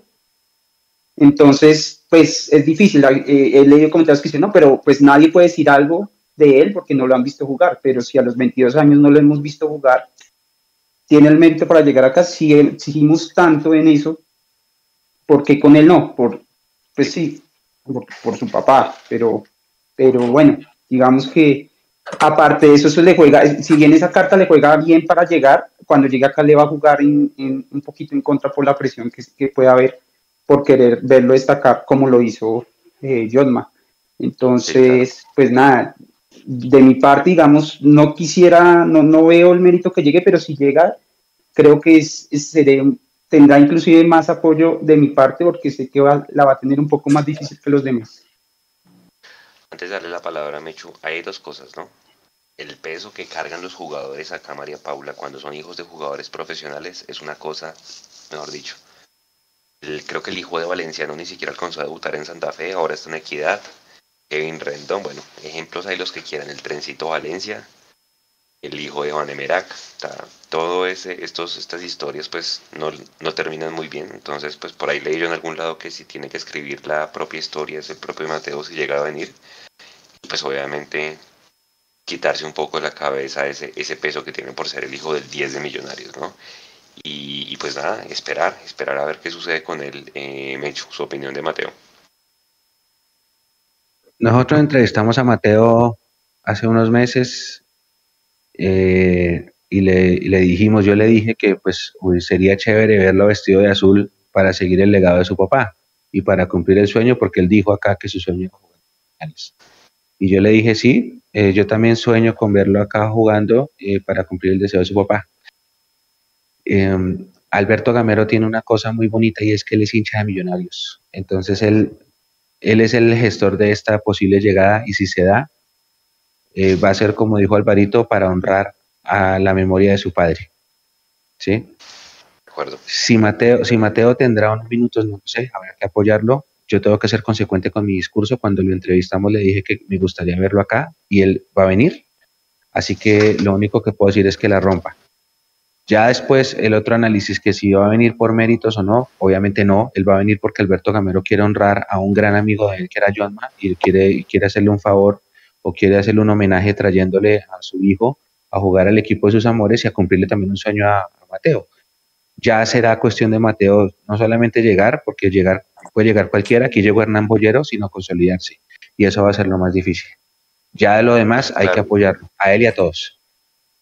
Que decíamos que son dos aspectos, ¿no? Uno es ser el hijo de un jugador que pesa muchísimo, y lo otro, María Paula, es que llega a una posición donde la competencia es dura. Steven Vega, Larry Vázquez, Cliver Moreno, que le quedan creo que 20 días de recuperación para, empezar a unirse al grupo, Dewar Victoria, Juan Camilo García y una cantidad de jugadores ahí. Entonces, pues la competencia va a ser dura y como dice Mecho, señor, va a depender de él. Dígame. Sobre lo del tema de, de Mateo, él nos contaba que él empezó a jugar fútbol grande. Él, no, él no es el típico jugador que empezó a jugar desde niño, que fue a escuelita. Él empezó a jugar desde grande y llegar a ese nivel de jugar profesional no es fácil. Yo creo que eso demuestra el compromiso que él tiene y la ambición que él tiene por lograr esa meta y yo creo que eso puede jugarle a favor. Eh, aprender a jugar un deporte ya con una edad de 15, 16 años como él dijo que había empezado si no estoy mal. No es fácil y, y tiene mérito, entonces yo creo que eh, puede ser un buen proyecto para él y, con las ganas que, le ha metido para llegar a ser profesional puede que consiga el nivel suficiente para jugar en Millonarios. Gente, siguiente tema, Nico, porfa póngase la pieza de los empresarios. Es un tema que es harto tocar. Inclusive, pues nada, muchos siguen las redes de Mundomillos, con muchos hablamos, pues porque muchas veces nos toca acudir a ellos pues para obtener información y dárselas a ustedes. Hay diferentes eh, posiciones frente a los empresarios en el fútbol. Eh, en algún programa, lástima que no está Jason, con Jason hablábamos que los jugadores de Millonarios se mueven entre 5 o 6 empresarios y esa tarea pues la teníamos pendiente para ustedes y era traerles precisamente quiénes son los empresarios que manejan a, los jugadores de, de, Millonarios. Aquí trajimos los 5 principales, los que más tienen jugadores. Entonces ahí lo que estamos trayendo Nico es quiénes están bajo agencias o agentes. Alinea Sports, que es la agencia de Lucas Jaramillo. Él maneja a Steven Vega, maneja a Sebastián Navarro, maneja a Diego Abadía y pues a Cristian Vargas que, recientemente se fue. Elite Sport es otra agencia, ellos manejan a Emerson Rodríguez, a Juan Carlos Pereira, manejan a Diego Erazo y manejan a Beckham David, también que está recientemente pues en el equipo. Eh, él ya estaba ascendido, ¿cierto, Mechu? O sea, él no hace parte de los ascensos que anunciaron. Ya estaba ascendido, él venía desde el año pasado. Eh, Mapis, Mapis lo anunciamos en 2020 cerrando, ¿cierto? Sí, 2020 fue como en septiembre. Fue. Luego está Serrano Asociados, Gustavo Serpa este nombre y salen canas. Este señor tiene una historia de amores y odios con millonarios. Y hablo del Club Millonarios, Club Deportivo Los Millonarios y Azul y Blanco, ya les cuento por qué. Entiendo que él representa a David McAllister, o representó, no sé. Él es el representante de Fernando Uribe, es el representante de Jonathan Estrada, que pasó por acá, y de Rafael Roballo. Serrano tiene una relación de amores y odios. ¿Por qué? Porque él en, el, en, la disputa de Juan Carlos Ortiz y Gustavo Serpa, ¿se acuerdan? Interbolsa y todo ese tipo de cosas. Pues él defendía a Juan Carlos Ortiz y pues ya saben por qué no tiene una muy buena relación con, con Gustavo Serpa y seguramente pudo haber influido en la, la negociación de Fernando Uribe que no se dio lastimosamente. Y este Serrano, Mechu, fue el que defendió a todos estos jugadores que trajo Juan Carlos López en el 2009, ¿se acuerdan? Que quiso pues reventar el chanchito y después terminó más endeudado. Este fue el que defendió a Milton Rodríguez, a Rubén Darío Bustos, a Sherman Cárdenas, a Ricardo Siciliano, que fue el que le ganó la demanda y lastimosamente pues Siciliano creo que no la pudo reclamar antes de, antes de su fallecimiento y pues por eso no es bien visto y no es querido en azul y blanco. Luego está Carlos Escoles, él es el famoso representante María Paula de Andrés Felipe Román, él es el argentino mismo representante de Orles Aragón, mismo representante de Juan Camilo Salazar, que hoy jugó con Río Negro, acordémonos muchachos, Alvarito, Juan Camilo Salazar debería regresar en junio, si nada extraordinario pasa y si no ejercen la opción de compra en Río Negro. Él es el representante de Brian Blandón, el, lateral derecho. Yo esperaba que él volviera y al que yo le echaría mucho el ojo si Román se llegue de Millos. Ojalá eso sea propiedad de Millonarios, es un lateral derecho que está en Fortaleza. Él en su momento, Escoles, representó al Carachito Domínguez y representa actualmente a Miguel Ángel Russo. Y luego está el famoso Gianluca de Franco, que ese de pronto sí lo han visto mucho en nuestras publicaciones, que él es el de IS Agency, Él representa a Bertel y a Murillo, Andrés Murillo Segura, y también es el representante del Chicho, César Carrillo, de el Kun Agudelo, como le dicen, o de Jonathan Agudelo, de Andrés Cadavid, de Jorman Campuzano, eh, de Cristian, oiga, de Cristian Bonilla, cuando uno lee los representantes María Paula, Alvarito Mechu, va muchos cabos, ¿no? Vea, el representante de Jorman Campuzano, entonces por eso de pronto sonó, sonó tanto en alguna época, el representante de Cristian Bonilla, creo que está sin equipo ese man, y el representante de Oscar Barreto, que está por allá en Portugal otra vez. Un crack ese, ya Lucas haber llevado otra vez a... le, pegó. Es un crack, es un crack, de verdad. Todos los días sube contrataciones y realmente se mueve muy bien, de verdad. Exactamente. Eh, Mecho, preguntan en el chat que si Orles es todavía de Millos. Entiendo que no, ¿o sí? Es, tengo, tengo esa misma duda porque él estaba hasta diciembre eh, ahí entrenando, sin tener oportunidad el primer equipo, pero entrenando. Y ahora que usted lo mencionó, me quedó la duda y me toca preguntar qué pasó con él, porque mm, el otro que era Nico Murcia se fue a jugar en Perú al Deportivo Copsol y también le perdí el rastro. No sé cómo le fue en esta temporada. Híjole, no, no sabía. Sí. Yo, ahí les tengo una pregunta, compañeros. Eh, no sabía, entonces posiblemente voy a averiguar qué pasó con Orles. Orles pintaba muy bien. El, el representante de Murillo Segura en su momento, cuando se filtró que había renovado eh, él, puso ahí en esa publicación que, había renovado por tres años. Eh, pero Millos en su, en su, pues en su anuncio lo, lo, puso como por un año. Entonces ahí, ahí a quién creerle. Que sí es bastante curioso que el representante sea el que diga que es tres años, que es directamente el que negoció, y la otra parte que negoció diga que es un año. Sí, esa es, es una buena pregunta. Eh, a mí los dos me dijeron que, que son tres años. ¿Cuántos lo compraron? Yo sí creo, Alvarito, yo sí creo que fueron tres años porque lo que yo tengo entendido, María Paula, de pronto usted tiene otra versión, es que Juan Pablo Vargas ya es un hecho que en mitad de año se va.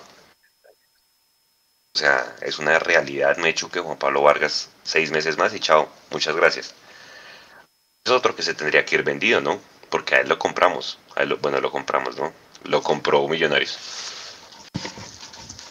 Sea, sería un papelón que se fuera libre. O sea, si a él lo compraron en el 2010, perdón, 2020, ¿recuerdan? Cuando se anunció también la compra de los derechos de Juan Carlos Pereira, en teoría pues le debería dejar algo a Millonarios, pero es un hecho que Juan Pablo Vargas sale en, junio y seguramente por eso tendría relación lo que dice María Paula, que, se compraron los derechos de Murillo Segura, un central zurdo, pues para hacer el reemplazo natural de Juan Pablo Vargas. Eh, bien, muchachos, opiniones del tema de los empresarios. Alvarito, comienzo por usted. Sí. No, pues digamos que, ahí, ahí es, es, un mal necesario, ¿no? Sí. Es un, mal necesario porque finalmente pues no, no hay forma de, de, evadirlos y, y, de hecho digamos que pienso yo que el, el, éxito de, de, poder negociar bien es justamente tener buenas relaciones con ellos y eso es algo en lo que tal vez el señor Serpa y su, y su, y su comitiva ha, pecado, porque eh, pues eh, con esa forma de, ser y de negociar, de pronto ha, alejado de muchos negocios y muchos empresarios, eh, con o sin razón, lastimosamente hay que saber manejar eso, así como también hay que saber manejar los jugadores. Miren que, por ejemplo, ustedes ahorita hablaban del pasto que llevó un montón de jugadores y así llevan años, pero así todo, cada cierto tiempo hacen una buena campaña, nos sacaron de una final. Eh, y, es un equipo que lo que decía Juanse no pareciera, pareciera que no pareciera ser que no pagan a tiempo, que no pagan bien, pero de vez en cuando le suena la flauta y, y, el equipo rinde. Entonces, esa, esa malicia para saber manejar esas cosas, creo que esa, esa, ha hecho falta un poquito. Yo no digo que ellos empiecen a pagar mal o a destiempo, o que empiecen a hacer tumbadas con empresarios, no, pero sí hay que tener cierta malicia para negociar y creo que ahí a nosotros nos ha faltado un poco, un poco de eso. Muchachos, los dos que se fueron. Cristian Vargas. Hay posiciones encontradas. Hay gente que dice que hubiera preferido que Cristian Vargas fuera el segundo por encima de Juan Moreno. Otra gente dice que bueno, que chao, que muchas gracias. Opiniones del tema Cristian Vargas, María Paula. Bueno, pues sí, claramente el jugador se quería ir, el jugador no estaba conforme, quería ser titular y ante la llegada de Montero eh, creo, creo, que estaba claro que no iba a ser así, así que es respetable eh, y yo quedo conforme con que el segundo arquero de Millonarios sea Juan Moreno. Yo creo que antes de finalizar el año en ese Mundo Millos Live que hicimos, eh, creo que todos concordamos en que sí, Juanito Moreno tenía que ser el segundo portero de Millonarios. Ojalá, yo creo que muchachos, Juan Moreno tiene por lo menos un año más de oportunidad para que pues aprenda mucho de Montero. Montero también es un jugador que yo no le doy más de un año a Millonarios. Se quiere ir, o sea, digo salir del país y bueno, Millonarios es una super vitrina para él. Y él lo dijo hace poquito, en, creo que en Caracol Radio, en una entrevista que le hicieron. Eh, tema de Cristian Vargas Mechu, opinión.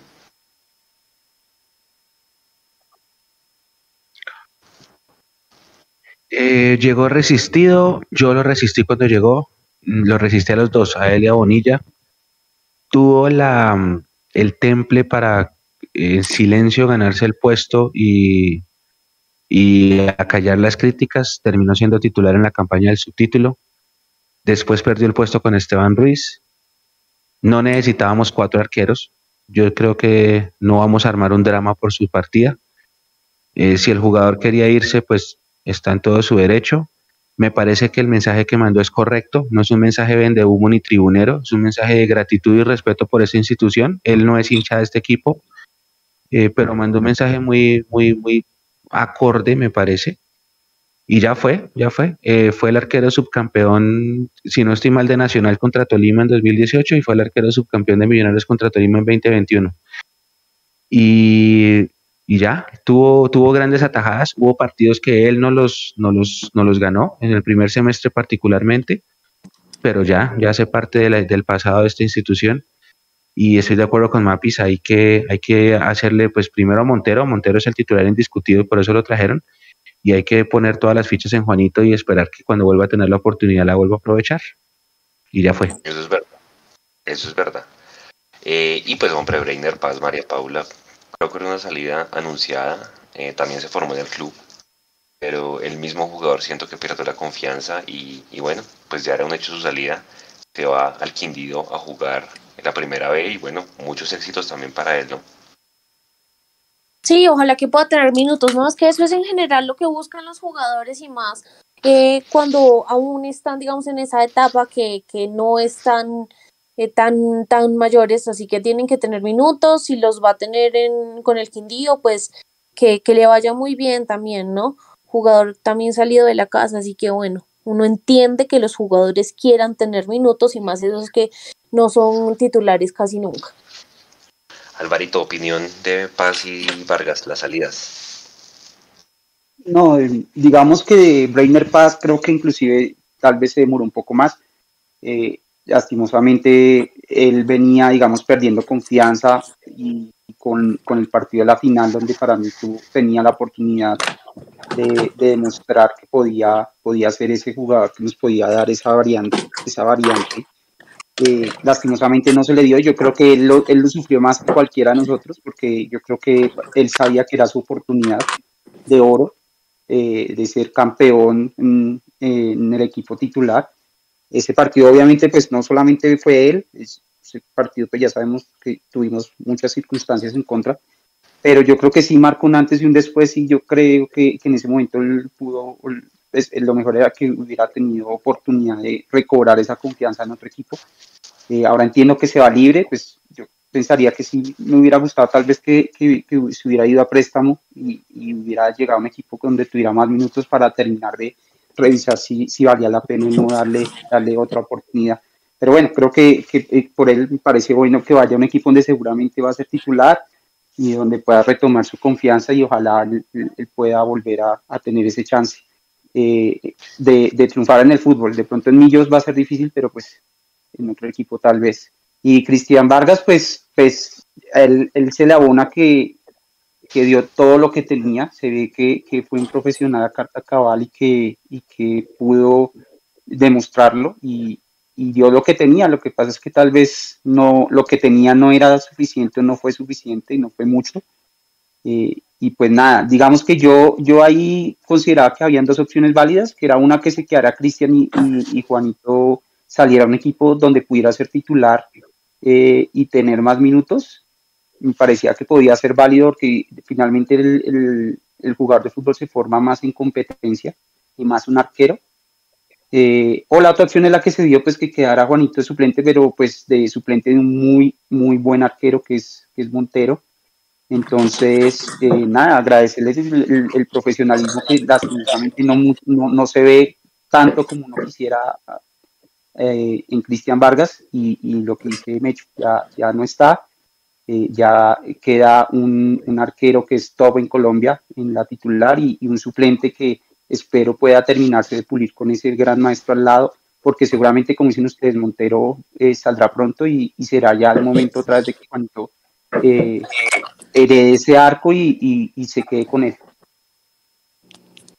Lo que agarre confianza. Oiga, nos quedan dos temas para ir cerrando, muchachos, porque mañana hay partido. Acuérdense, mañana transmisión desde las 7 y 45 y de posteriormente tercer tiempo. Nos vamos a ver bastante por acá, muchachos. Entonces, seguramente van a ver a todos los del equipo rotando mucho. Hoy nos ven a nosotros, mañana Jason, María Paula en la transmisión, Eduardo en el tercer tiempo, nosotros el martes nuevamente y así, porque es un calendario bastante apretado, ¿vale? Además de eso, añadir Libertadores Sub-20 y eh, equipo femenino, que a ese es el tema que voy, María Paula. Entiendo que va a ser más largo el torneo, no como quisiéramos, pero va a ser por lo menos de más fechas, por lo cual vamos a poder ver más a las jugadoras. Y entiendo que Millonarios se hace un gran fichaje en este semestre, a pesar pues de la de la incertidumbre que hay frente al equipo, ¿no? A mí lo que me alegra es que un, hombre de la casa pues queda al mando del equipo como Álvaro Anzola, bueno, ¿qué esperar de este equipo femenino, María Paula? Juan, sí, efectivamente, eh, el torneo, la liga femenina comienza el fin de semana del 20 de febrero y termina el 5 de junio.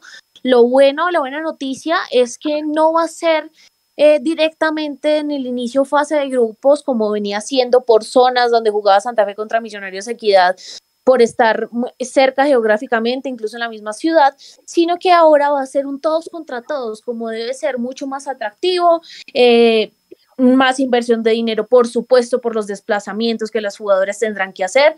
Por ahora, y ya confirmados 17 equipos del fútbol colombiano, y hablando de las embajadoras de Millonarios, eh, Ivonne Chacón, que ya lo anunciamos en las redes de Millonarios, esa goleadora de Santa Fe, campeona con las Leonas en la Liga 2020, una jugadora talentosísima, explosiva, que ha ido creciendo, que creció muchísimo en Santa Fe.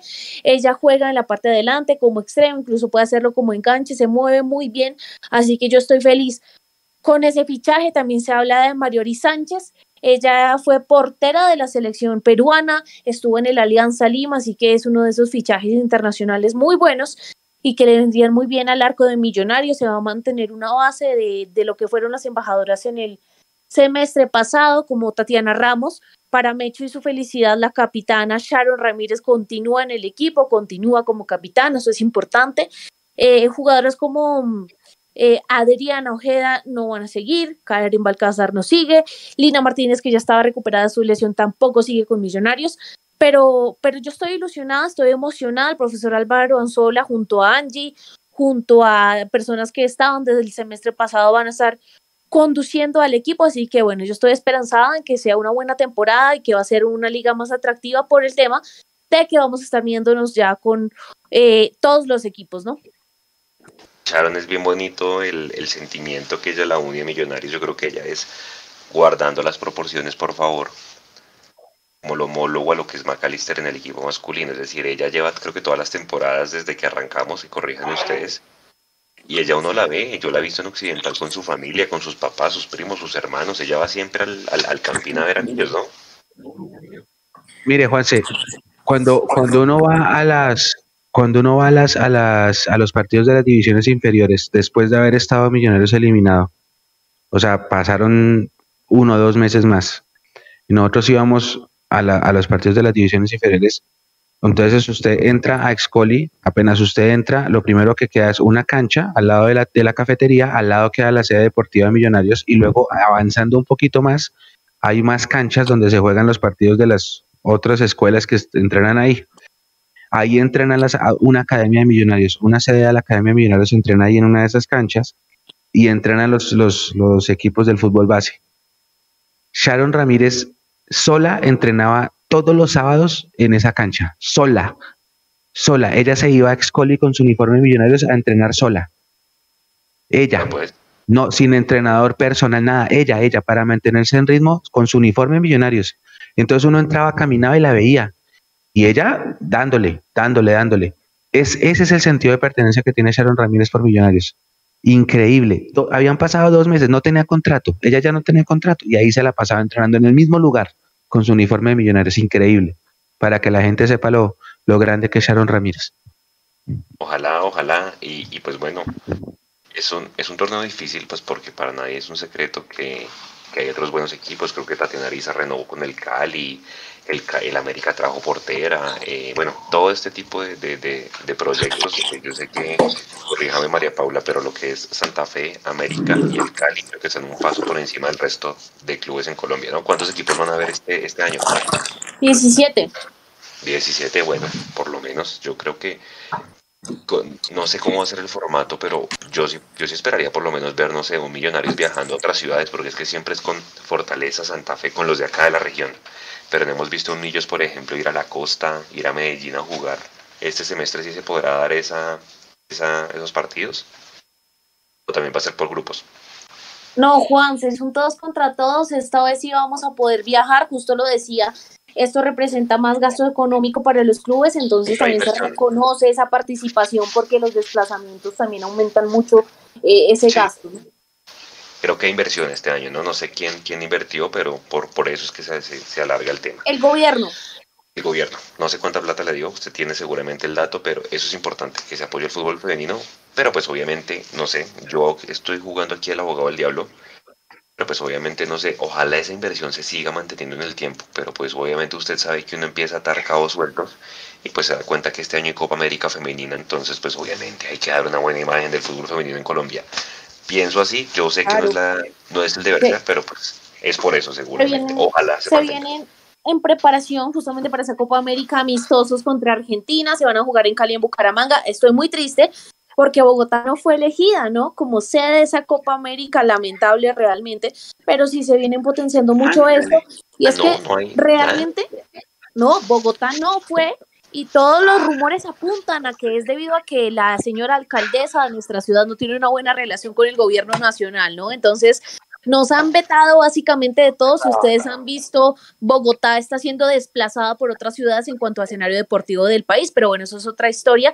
Eh, continuando con el tema del fútbol femenino, esto es un proceso y, y esperemos algún día llegar a hacer lo que en Sudamérica es Brasil, a lo que es en, en Europa Alemania, incluso España, que en dos días completó el aforo y vendió casi 90 mil boletas para ese clásico Barcelona-Real Madrid. Entonces eso es un proceso, eso no es de un día para otro, así que ojalá las intenciones se sigan manteniendo. ¿Cómo le está yendo a Lina en Racing? A Lina Gómez. Bien, es que Lina está en Bogotá, Lina tiene COVID y yo le pregunté, apenas llegó, si ella iba a seguir con Millonarios. Al parecer alguna oferta surgió de Lina Gómez, estamos hablando, eh, para que estuviese con las embajadoras, pero al final renovó con Racing, ella está esperando, en estos días tiene su viaje para continuar con el conjunto de Avellaneda. Oye, Sara Páez, que no, yo no vi que tuviera continuidad con Santa Fe. Deberían volver a buscarla, esa, esa, esa jugadora es muy buena. Pues es que ya no. teniendo, ah, pues tomándola como delantera, ¿no? Que fue como más se desempeñó, porque recordemos que era una de esas polivalentes que jugaba como delantera y como central. Pero teniéndola como delantera, que fue eh, los partidos que más jugó en esa posición, pues está Ivonne Chacón, ¿no? Y ya con Ivonne Chacón yo quedo tranquila, feliz. Obviamente hay que reforzarse mucho más, pero en, ese, en esa zona de ataque, con Ivonne Chacón tenemos realmente mucha, mucha ganancia. Ya estuvo en la última edición de la Copa Libertadores Femenina. Entonces, ya es campeona, conoce y va a ser seguramente la punta de lanza de este equipo. Bueno, toda la suerte para las embajadoras y ahí estaremos al, al pie del cañón con ellas. Mechu, pregunta.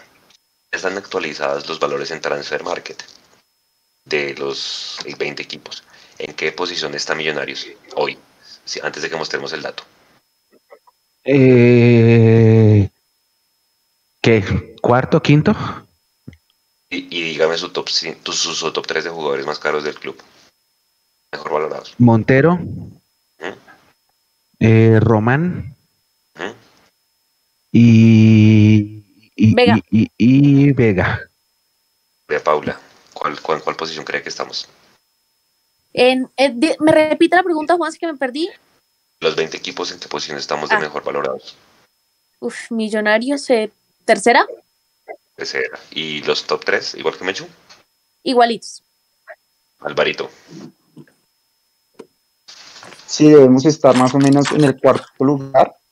Eh, Y sí, los, los, el más valorado debe ser Montero, después Román y después, yo, para variarlo, lo, le pongo a Ginás. Nico, dale, pues, ponga las, las fichas. Acérquelas un poquito, por favor.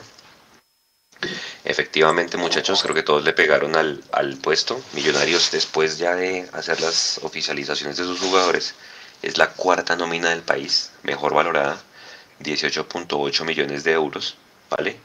Eh, está por debajo del Tolima, Nacional y y Junior, pues entendible. Nacional seguramente pegó un salto con esa tragedia de Gio Moreno.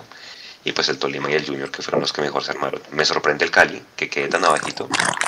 Pero pues es la realidad, es el campeón. Pero es que tuvo, tuvo, tuvo jugadores que salieron y fueron muy bien, muy bien vendidos, o sea. Al, al Cali, por ejemplo, se le va a valorar mucho el arquero. Lo, lleva- lo llamaron para la eliminatoria ahorita como tercer arquero. Y eh, la Amor. otra, Nico. Lo- sí, ahí estaba Iconis como bloqueado, pero finalmente no fue. Nico, y la otra, la de los jugadores. Y efectivamente, el top 3 de jugadores mejor valorados del club son los que ustedes decían. Álvaro Montero es el primero, seguido por. ah, perdón, Román, Román primero. primero. El primero Román Román. primero, Álvaro Montero, Steven Vega, Bealar Rivas, que todavía tiene mercado, Andrés Ginás, Daniel Ruiz, Pablo Vargas, Eduardo Sosa, Omar Bertel. Ahí está el top 10 de los jugadores más costosos. Y hay un dato pues, bueno, interesante, ¿no? ¿Mm? Hay un dato interesante, los 1, 2, 3, 4, 5, 6, 7, los siete primeros todos si salieran pronto el, el, eh, el pase es de, de azul y blanco, ¿no? O sea, entraría, bueno, si salieran, eh, el caso de Roma, pues si saliera ahorita, que lo dudo mucho. Pero el resto, los siete primeros son propiedad de azul y blanco. Pues Larry Vázquez no es propiedad, pero tiene contrato de dos años, entonces, básicamente, si llegara una oferta en, A en- junio, te- te- sí, eso hizo el comunicado de que sacó Millonarios. Eduardo Sosa, por ejemplo, sí es préstamo de jugadores de Jaguares, eh, pero un dato interesante ahí de, de los siete primeros, todos serían, digamos, propiedad de cierta manera de, de azul y blanco. Bueno, entonces mucha- en este momento Millonarios es la cuarta nómina del país. Ese dato puede variar de acuerdo al, de- al performance, al desempeño de los equipos, porque pues obviamente si le va muy bien a otros que tengan jugadores eh, bien valorados, pues obviamente ese, ese ranking se va a mover. Pero en este momento somos Sí. la cuarta nómina. Espere, espere, yo, te- yo tengo una pregunta para ustedes que la, que la tienen más clara. Espéreme, Nico, perdóneme. Hágale, hágale. Una cosa, es lo, una cosa es lo que diga Transfer Market y otra cosa es lo que digan sus corazones. Ustedes que han visto toda la bolsa de movimientos y todo, ¿en qué posición estamos, está nuestra nómina para enfrentar la apertura 2022? Con total sinceridad. Pero es que hermano, su derecho a esta pregunta sin haber visto esto. La quinta. Quinta, Mapis, usted, Quinta, sexta también. Alvarito, Ah, Para mí sí es la cuarta, la cuarta, la, ahí lo que yo cambiaría de esa tabla es que para mí Tolima está por arriba de los demás. Eh, y yo sí creo que somos la cuarta nómina para disfrutar.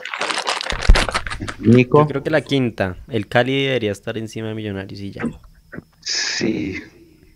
Yo, yo estoy empezando a pensar que, por ejemplo, Nacional está un puesto, un puesto arriba, Junior está un puesto arriba, Tolima, eh, ese senador hizo, rompió el mercado, está un puesto arriba, la nómina del Cali es, está un puesto arriba, además que hay que respetarle su título de vigente campeón. Eh, siento yo que- Es, exacto. Eh, siento yo que el Once Caldas, por ejemplo, se ha armado muy bien, que puede dar la sorpresa. Eh, siento que el Medellín, eh, dentro, aunque contrató poco, contrató bien y también repatrió viejos jugadores que le pueden dar una mano. Entonces yo voy por la línea de Mapis, de pronto sextos y habrá que ver, porque igual nosotros sigamos siendo una incertidumbre. Es que puede, puede ser que el nombre de las Rivas que se haya gustado y puede ser que eh, Sosa guste, pero es que se nos fue Uribe, se nos fue Emerson y se nos fue Giraldo. Y eso Esas tres todavía como que están ahí como en incertidumbre al, interior de la gente. Nico, ahora sí. Pero Mechu, ahí, ahí para, para controlarlo un poco, realmente debajo de los tres primeros todos son incertidumbres, si uno va a ver, todos, todos son incertidumbre, porque eh, Once Caldas No, bien, pero sigue siendo un poco incertidumbre. El, el Medellín trajo, por ejemplo, a, a este jugador que estaba en, en la MLS, que cuando se fue era muy bueno, Ricardo. Eh, y en la MLS no le fue muy bien. Y digamos, yo Felipe compartía por interno una, una imagen con ustedes donde mostraba los partidos que jugaron varios de los, de los jugadores que llegaron y, y llegan bajos de ritmo. Entonces, hay, para mí sí hay mucha incertidumbre. Del cuarto para abajo de esta tabla, sí hay mucha incertidumbre. Los tres primeros sí tienen un camino ahí abonado, por, sobre todo por la amplitud de las nóminas. Eh, sobre todo el Tolima, visto el Tolima no solo conservó la gran mayoría de sus bases, sino que le amplió su nómina con jugadores muy rendidores. Puede que no tengan tantas figuras, pero tienen muy- jugadores muy rendidores. Pero de ahí para abajo, para mí, hay mu- mucha ince- incertidumbre en los demás. Santa Fe, por ejemplo, también trajo buenos jugadores, pero me parece que también tiene mucha incertidumbre saber cómo ese técnico los va a poder eh, poner a jugar. Vamos a ver, vamos a ver en qué termina todo esto. Ahora sí, eh, lo que quería decir era que el dato que llamó mucho la atención en el chat, por ejemplo aquí Álvaro Jiménez dice, pero si se mira Millonarios tiene la edad más baja con un promedio de 24 años. Ese dato llamó mucho la atención en el chat. Sí, sí, es una buena. Y pues al final es a lo que le están apostando, ¿no? La cantera. Entonces, pues veremos, veremos a ver en qué termina todo esto. Muchachos, para ir cerrando, eh, yo le decía al Alvarito. Pero Juanse, si usted, si usted le está apostando, si usted le está apostando a eso, el proceso tiene que terminar vendiendo al exterior. O sea, el- lo que pasó con Emerson tiene que darse con toda esta camada. Si usted le está apuntando a eso. Porque si usted no le apunta a eso, y el dato que Nico es buenísimo, estos jugadores que hoy tienen 25, 26, después van a llegar a 28, van a perder mercado y se van a ir libres como su amigo John Duque. Entonces, listo, todo bien, bacano, impulsémoslos, pero ese proceso de impulso tiene que terminar en, en entrada económica para el club. Y la entrada económica es sa- sacarlos. Seguramente va a ser así y párele bolas porque antes de ir cerrando, eh, Álvaro, eh, la gente, los colegas, bola y bola, eh, contaban un dato bien interesante de la MLS, párele bolas y seguramente a Millonarios te va a pegar mucho. A Emerson resulta que lo compraron en ese valor y lo pagaron cash porque la MLS tiene una ventaja y es que si usted compra un jugador sub-23, sea, digamos que se ahorra una parte del salario, o sea, puede negociar el salario más bajito. Si lo compra después de los 23 años, no es tan factible que se den más de 2, 2.5 millones de dólares por un jugador. Entonces lo que se dice es que el Inter de Miami le dijo a Millonarios, se lo compro ya por la edad del jugador. Si, si usted lo aguanta un añito más, no se lo voy a poder comprar más adelante al precio que se lo estoy comprando. Entonces no se les agarraron que todos esos jugadores cuando empiezan a llegar a la edad de 23, 24 años, de una vez la MLS empiece a, a tocarles la puerta y pues nuestros dueños, o nos- o los dueños más bien de millonarios, no los de nosotros, eh, empezarán con esa hambre de plata y de flujo, y, y de flujo de caja a vender. ¿sí? Entonces es una realidad, entonces- una moneda de cuatro Ahora, veces de mayor valor que la nuestra. Tome, tome, tome el, el- el- el plantel de millonarios y busque quiénes son sub-23. Eso, Esa es la eso. tarea. Por ejemplo, Román ya no es sub-23, Ginás ya no es sub-23, Vega Ruiz. ya no es sub-23, Daniel Ruiz es sub-23, eh, Andrés Gómez es sub-23, eh, Juan Moreno es David. sub-23. Andrés eh, Gómez. exacto. Ah, esos son los sub-23. Pero entonces los que son, los que, los que el año pasado llamábamos, pues sí, es que son canteranos, pero llamábamos pelados, pues ya no son tan pelados. Rengifo ya no es tan pelado, Rengifo cumpleaños mañana, de hecho, no es tan pelado. Eh, creo que no, Guerra todavía se alcanza a ser sub-23, Juan Moreno alcanza a ser sub-23, Ginás no, Vega no, Juan Camilo García no, Liver sí, eh, Daniel sí, Abadía sí, esos son los que entonces toca empezar a potenciar. Sí, exactamente. Estoy de acuerdo con usted. Bueno, la última pregunta para cada uno porque ya que ir a dormir porque mañana hay doble jornada, muchachos, de transmisión y de tercer tiempo. Eh, María Paula, ¿cómo medir a Alberto Gamero este semestre?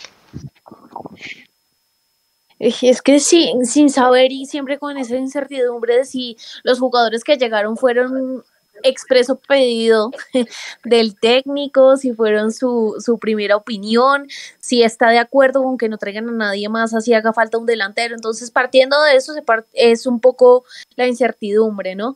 Eh, uno esperaría siempre, ¿no? Que se mejore la actuación del semestre pasado. Así que, pero bueno, también está con la Copa Libertadores, entonces es difícil porque la nómina es bastante corta, Juanse pero sin duda eh, le apostaría por lo menos conseguir un cupo también a Sudamericana y llegar a otra final. Mechu, ¿cómo se, esta pregunta se la va a hacer mañana a los que vengan al tercer tiempo. ¿Cómo se debe medir Alberto Gamero este, este semestre, sabiendo que ya es el tercer año con Millonarios? Ojo con eso. Eh, pues es que, hombre, uno como hincha siempre quiere ser campeón, ¿no? Con el corazón. Eh, con la cabeza es lo que yo decía hace un rato hay un montón de incertidumbre con respecto a nuestra nómina y las nóminas de nuestros rivales. Yo, con la mano en el corazón, lo tengo que decir, no voy a vender humo, nosotros no somos favoritos al título, no lo somos, aunque tenemos una ventaja que es la continuidad en el juego, pero no somos los favoritos al título. Eh, pero si usted me pregunta cómo se debería eh, medir, se debe medir siempre haciendo algo mejor que el semestre anterior. En este caso sería volver a una final. Yo también estoy de acuerdo, por lo menos volver a una final llegar a fase de grupos de Libertadores. Creo que. Y si usted le pregunta, exacto, si usted le pregunta a la gente con la nómina que tenemos Fluminense, muy pocos le van a decir vamos a ganar. Porque la gente con la cabeza está diciendo estos tipos tienen mejor nómina, mejor billetera, mejor todo, son favoritos. Pero igual hay que jugar. dice Alvarito, ¿cómo se debe medir a Gamero? Y aquí usaría el GIF de, de Casale de Casal en, en agarrándose la cabeza y haciendo esas monerías. Eh, no, pues estoy en parte de acuerdo con Mechu. Yo, yo lo que quiero y lo que siempre he pensado es que hay que, hay que luchar los torneos por arriba, sobre todo pues el internacional es, es complicado, pues una, es una llave. Eh, digamos que el formato es diferente, pero las ligas yo sí quisiera y, creo que espero de Gamero que, que, pueda tener este equipo peleando por arriba, que es lo que hicimos el año pasado. Eh, y peleando por arriba se pueden encontrar, se pueden encontrar los títulos. También en Copa Colombia ya no podemos despreciarla tanto, eh, no podemos confiarnos tanto en, en, esa copa para salir en, las primeras instancias. Entonces yo diría que en esos tres torneos hay que pelearlos por arriba y pelearlos por arriba es eh, estar entre los tres primeros eh, casi todo el campeonato eh, y llegar hasta, hasta los cuadrangulares, hasta el final con mucha chance de estar en la final. Ojalá en alguno de los dos estén en la final y en Copa Colombia mínimo semifinal o final. yo creo que a nivel local tenemos que acostumbrarnos a pelear por arriba, independientemente de que nuestra nómina no sea la mejor entre todas ni que seamos los favoritos, sí tenemos con qué pelear por arriba y al torneo internacional, pues lo que se me dicho, hay que jugar. Está difícil, pero yo creo que, se puede, se puede jugar. Y ya después pasando, ya, ya veremos, ya ahí tendremos que analizar a ver cómo va la mano y, ver si vamos a fase de grupos de Libertadores o a fase de grupos de Sudamericana, que como decía Juan, eso es importante saberlo. Pasando de ronda, aseguramos fase de grupos, sea en Sudamericana o sea en Libertadores. Entonces, este, ahí también radica un poco también la mala suerte que tuvimos de que nos tocara ese equipo, porque de todos los equipos que nos podían tocar, nos tocó el que era 10 veces superior a, cualquier otro. Entonces, dimos, eso fue, eso es lo que es, y, para, para la buena y para la mala suerte hay que estar preparados. Porque cuando hay buena suerte y no se está preparado, pues no, no se va a aprovechar. Y cuando hay mala suerte, pues nada, hay que, hay que aceptarla y, y jugar. Entonces, eh, yo normalmente asegurar o pedir títulos es complicado. Eh, respecto, pues con la cabeza, obviamente con el corazón queremos ganar todos, pero yo sí quiero pelear por arriba, que yo siga, siga ganándose ese respeto que como, como decían ustedes en el, en el torneo pasado, en el último programa del año pasado, ese respeto que supimos ya ganarnos, hay que mantenerlo. Sí, señor. Oiga, Juan, sí. Salió la convocatoria del Pasto y no está Dovía Riascos. Sí ah, está Luis Payares. Eh, Víctor Cabezas, Diego Martínez, Kevin Riascos, Cristian Tobar, Luis Payares, Diego Sánchez, Gilson Rosales, Mateo Garavito, Juan Camilo Roa, Camilo Ayala, Santiago Orozco, Hospitaleche, Facundo Boné, Leiner Escalante, Robert Harris, Felipe Ordóñez, Carlos Daniel Hidalgo y César Arias. Ese César Eh, están Arias diciéndome seguramente acá. va a ser el delantero punta en reemplazo de, de Dubi Riascos. Eh, Oiga, oiga. sí, y están diciéndome que, que le pusieron una sanción a Dubier Riascos pendiente del campeonato del Salvador y que lo va a pagar acá en la Liga Colombiana. Yo eso no lo había visto antes. Yo también lo había escuchado. Oiga, María Paula Mechu, ese, ese Carlos Daniel Hidalgo es como el, es, es como el Stalin Mota de Equidad en el pasto. Ese man, yo creo que Sí. es un activo más de ese equipo. Alcatraz. Y el Alcatraz. Claro, es que lo que pasa es que el Alcatraz ya fue a varios equipos, pero ese Hidalgo yo siempre lo veo en el pasto. Por allá nos hizo un gol una vez en la Sudamericana, ¿se acuerda? Con en este equipo de Paraguay. En la, en la llave esa de Ah, sí. cuando le metimos cuatro y nos, y nos hizo gol acá en el camping. Muchachos, muchas gracias a todos ustedes, a toda la gente que estuvo conectada hasta esta hora, a toda la gente que nos va a ver, a escuchar mañana o en la previa o en lo que sea. Acuérdense que estaremos mañana seguramente desde las 7.45 con todo el relato. La transmisión número uno de todas las redes es la de Mundo Millos, con los relatos del Tamí. Seguramente los comentarios de Jason, de María Paula y el tercer tiempo pues con todos nosotros a ver analizando lo que muestre este Millos 2022. A todos muchas gracias, descansen. Gracias María Paula, bienvenida de nuevo a Mundo Millos 2022. Esperamos verla y esperan verla por acá en el chat. Gracias, Juan Sebastián, qué amable. eh, en el en el eh, mu- muchos de estos espacios. Mechu, un abrazo para usted. Eh, pendiente de todas las noticias, mañana estará llevándoles la salida del equipo, la llegada, todos los pormenores que no se ven. Entonces, pues allá estará Mundo Millos en el estadio La Libertad y seguramente vendrá, se cambiará de ropa y arrancará para Bucaramanga otra vez el martes y así, y después a, a, a- a- a Kiko Nacional y así sucesivamente. A todos muchas gracias, Nico, gracias por la parte técnica, Alvarito, gracias ahí eh, por haber estado conectado, nos vemos mañana, descansen y bueno, a ver con qué nos sale Millos en este, en este semestre. La buena onda para todos, acuérdense que antes, antes de que antes de que la despida, Juanse, hábleles de la polla que están preguntando. La polla ya está en línea, la, ya, ya se pueden ¿Pero registrar. cuál? bueno, ya- ¿La polla Dimensión Azul o la polla Mundomillos? ¿Qué es Dimensión Azul? Perdón. No, no sé, ¿qué fue primero, el huevo o la gallina? No, pues porque... No, la, la polla Mundo La Millos. La Polla Mundo Millos tuvo casi mil participantes. La Polla Mundo Millos tuvo casi mil participantes, entonces pues eh, dimos una camiseta, dimos premios. La idea es que se inscriban, vamos a dar seguramente camisetas, mugs, camisetas como la del Mechu. La idea es brandear mucho la marca en este año, entonces ya van a haber sorpresas por ahí en el camino.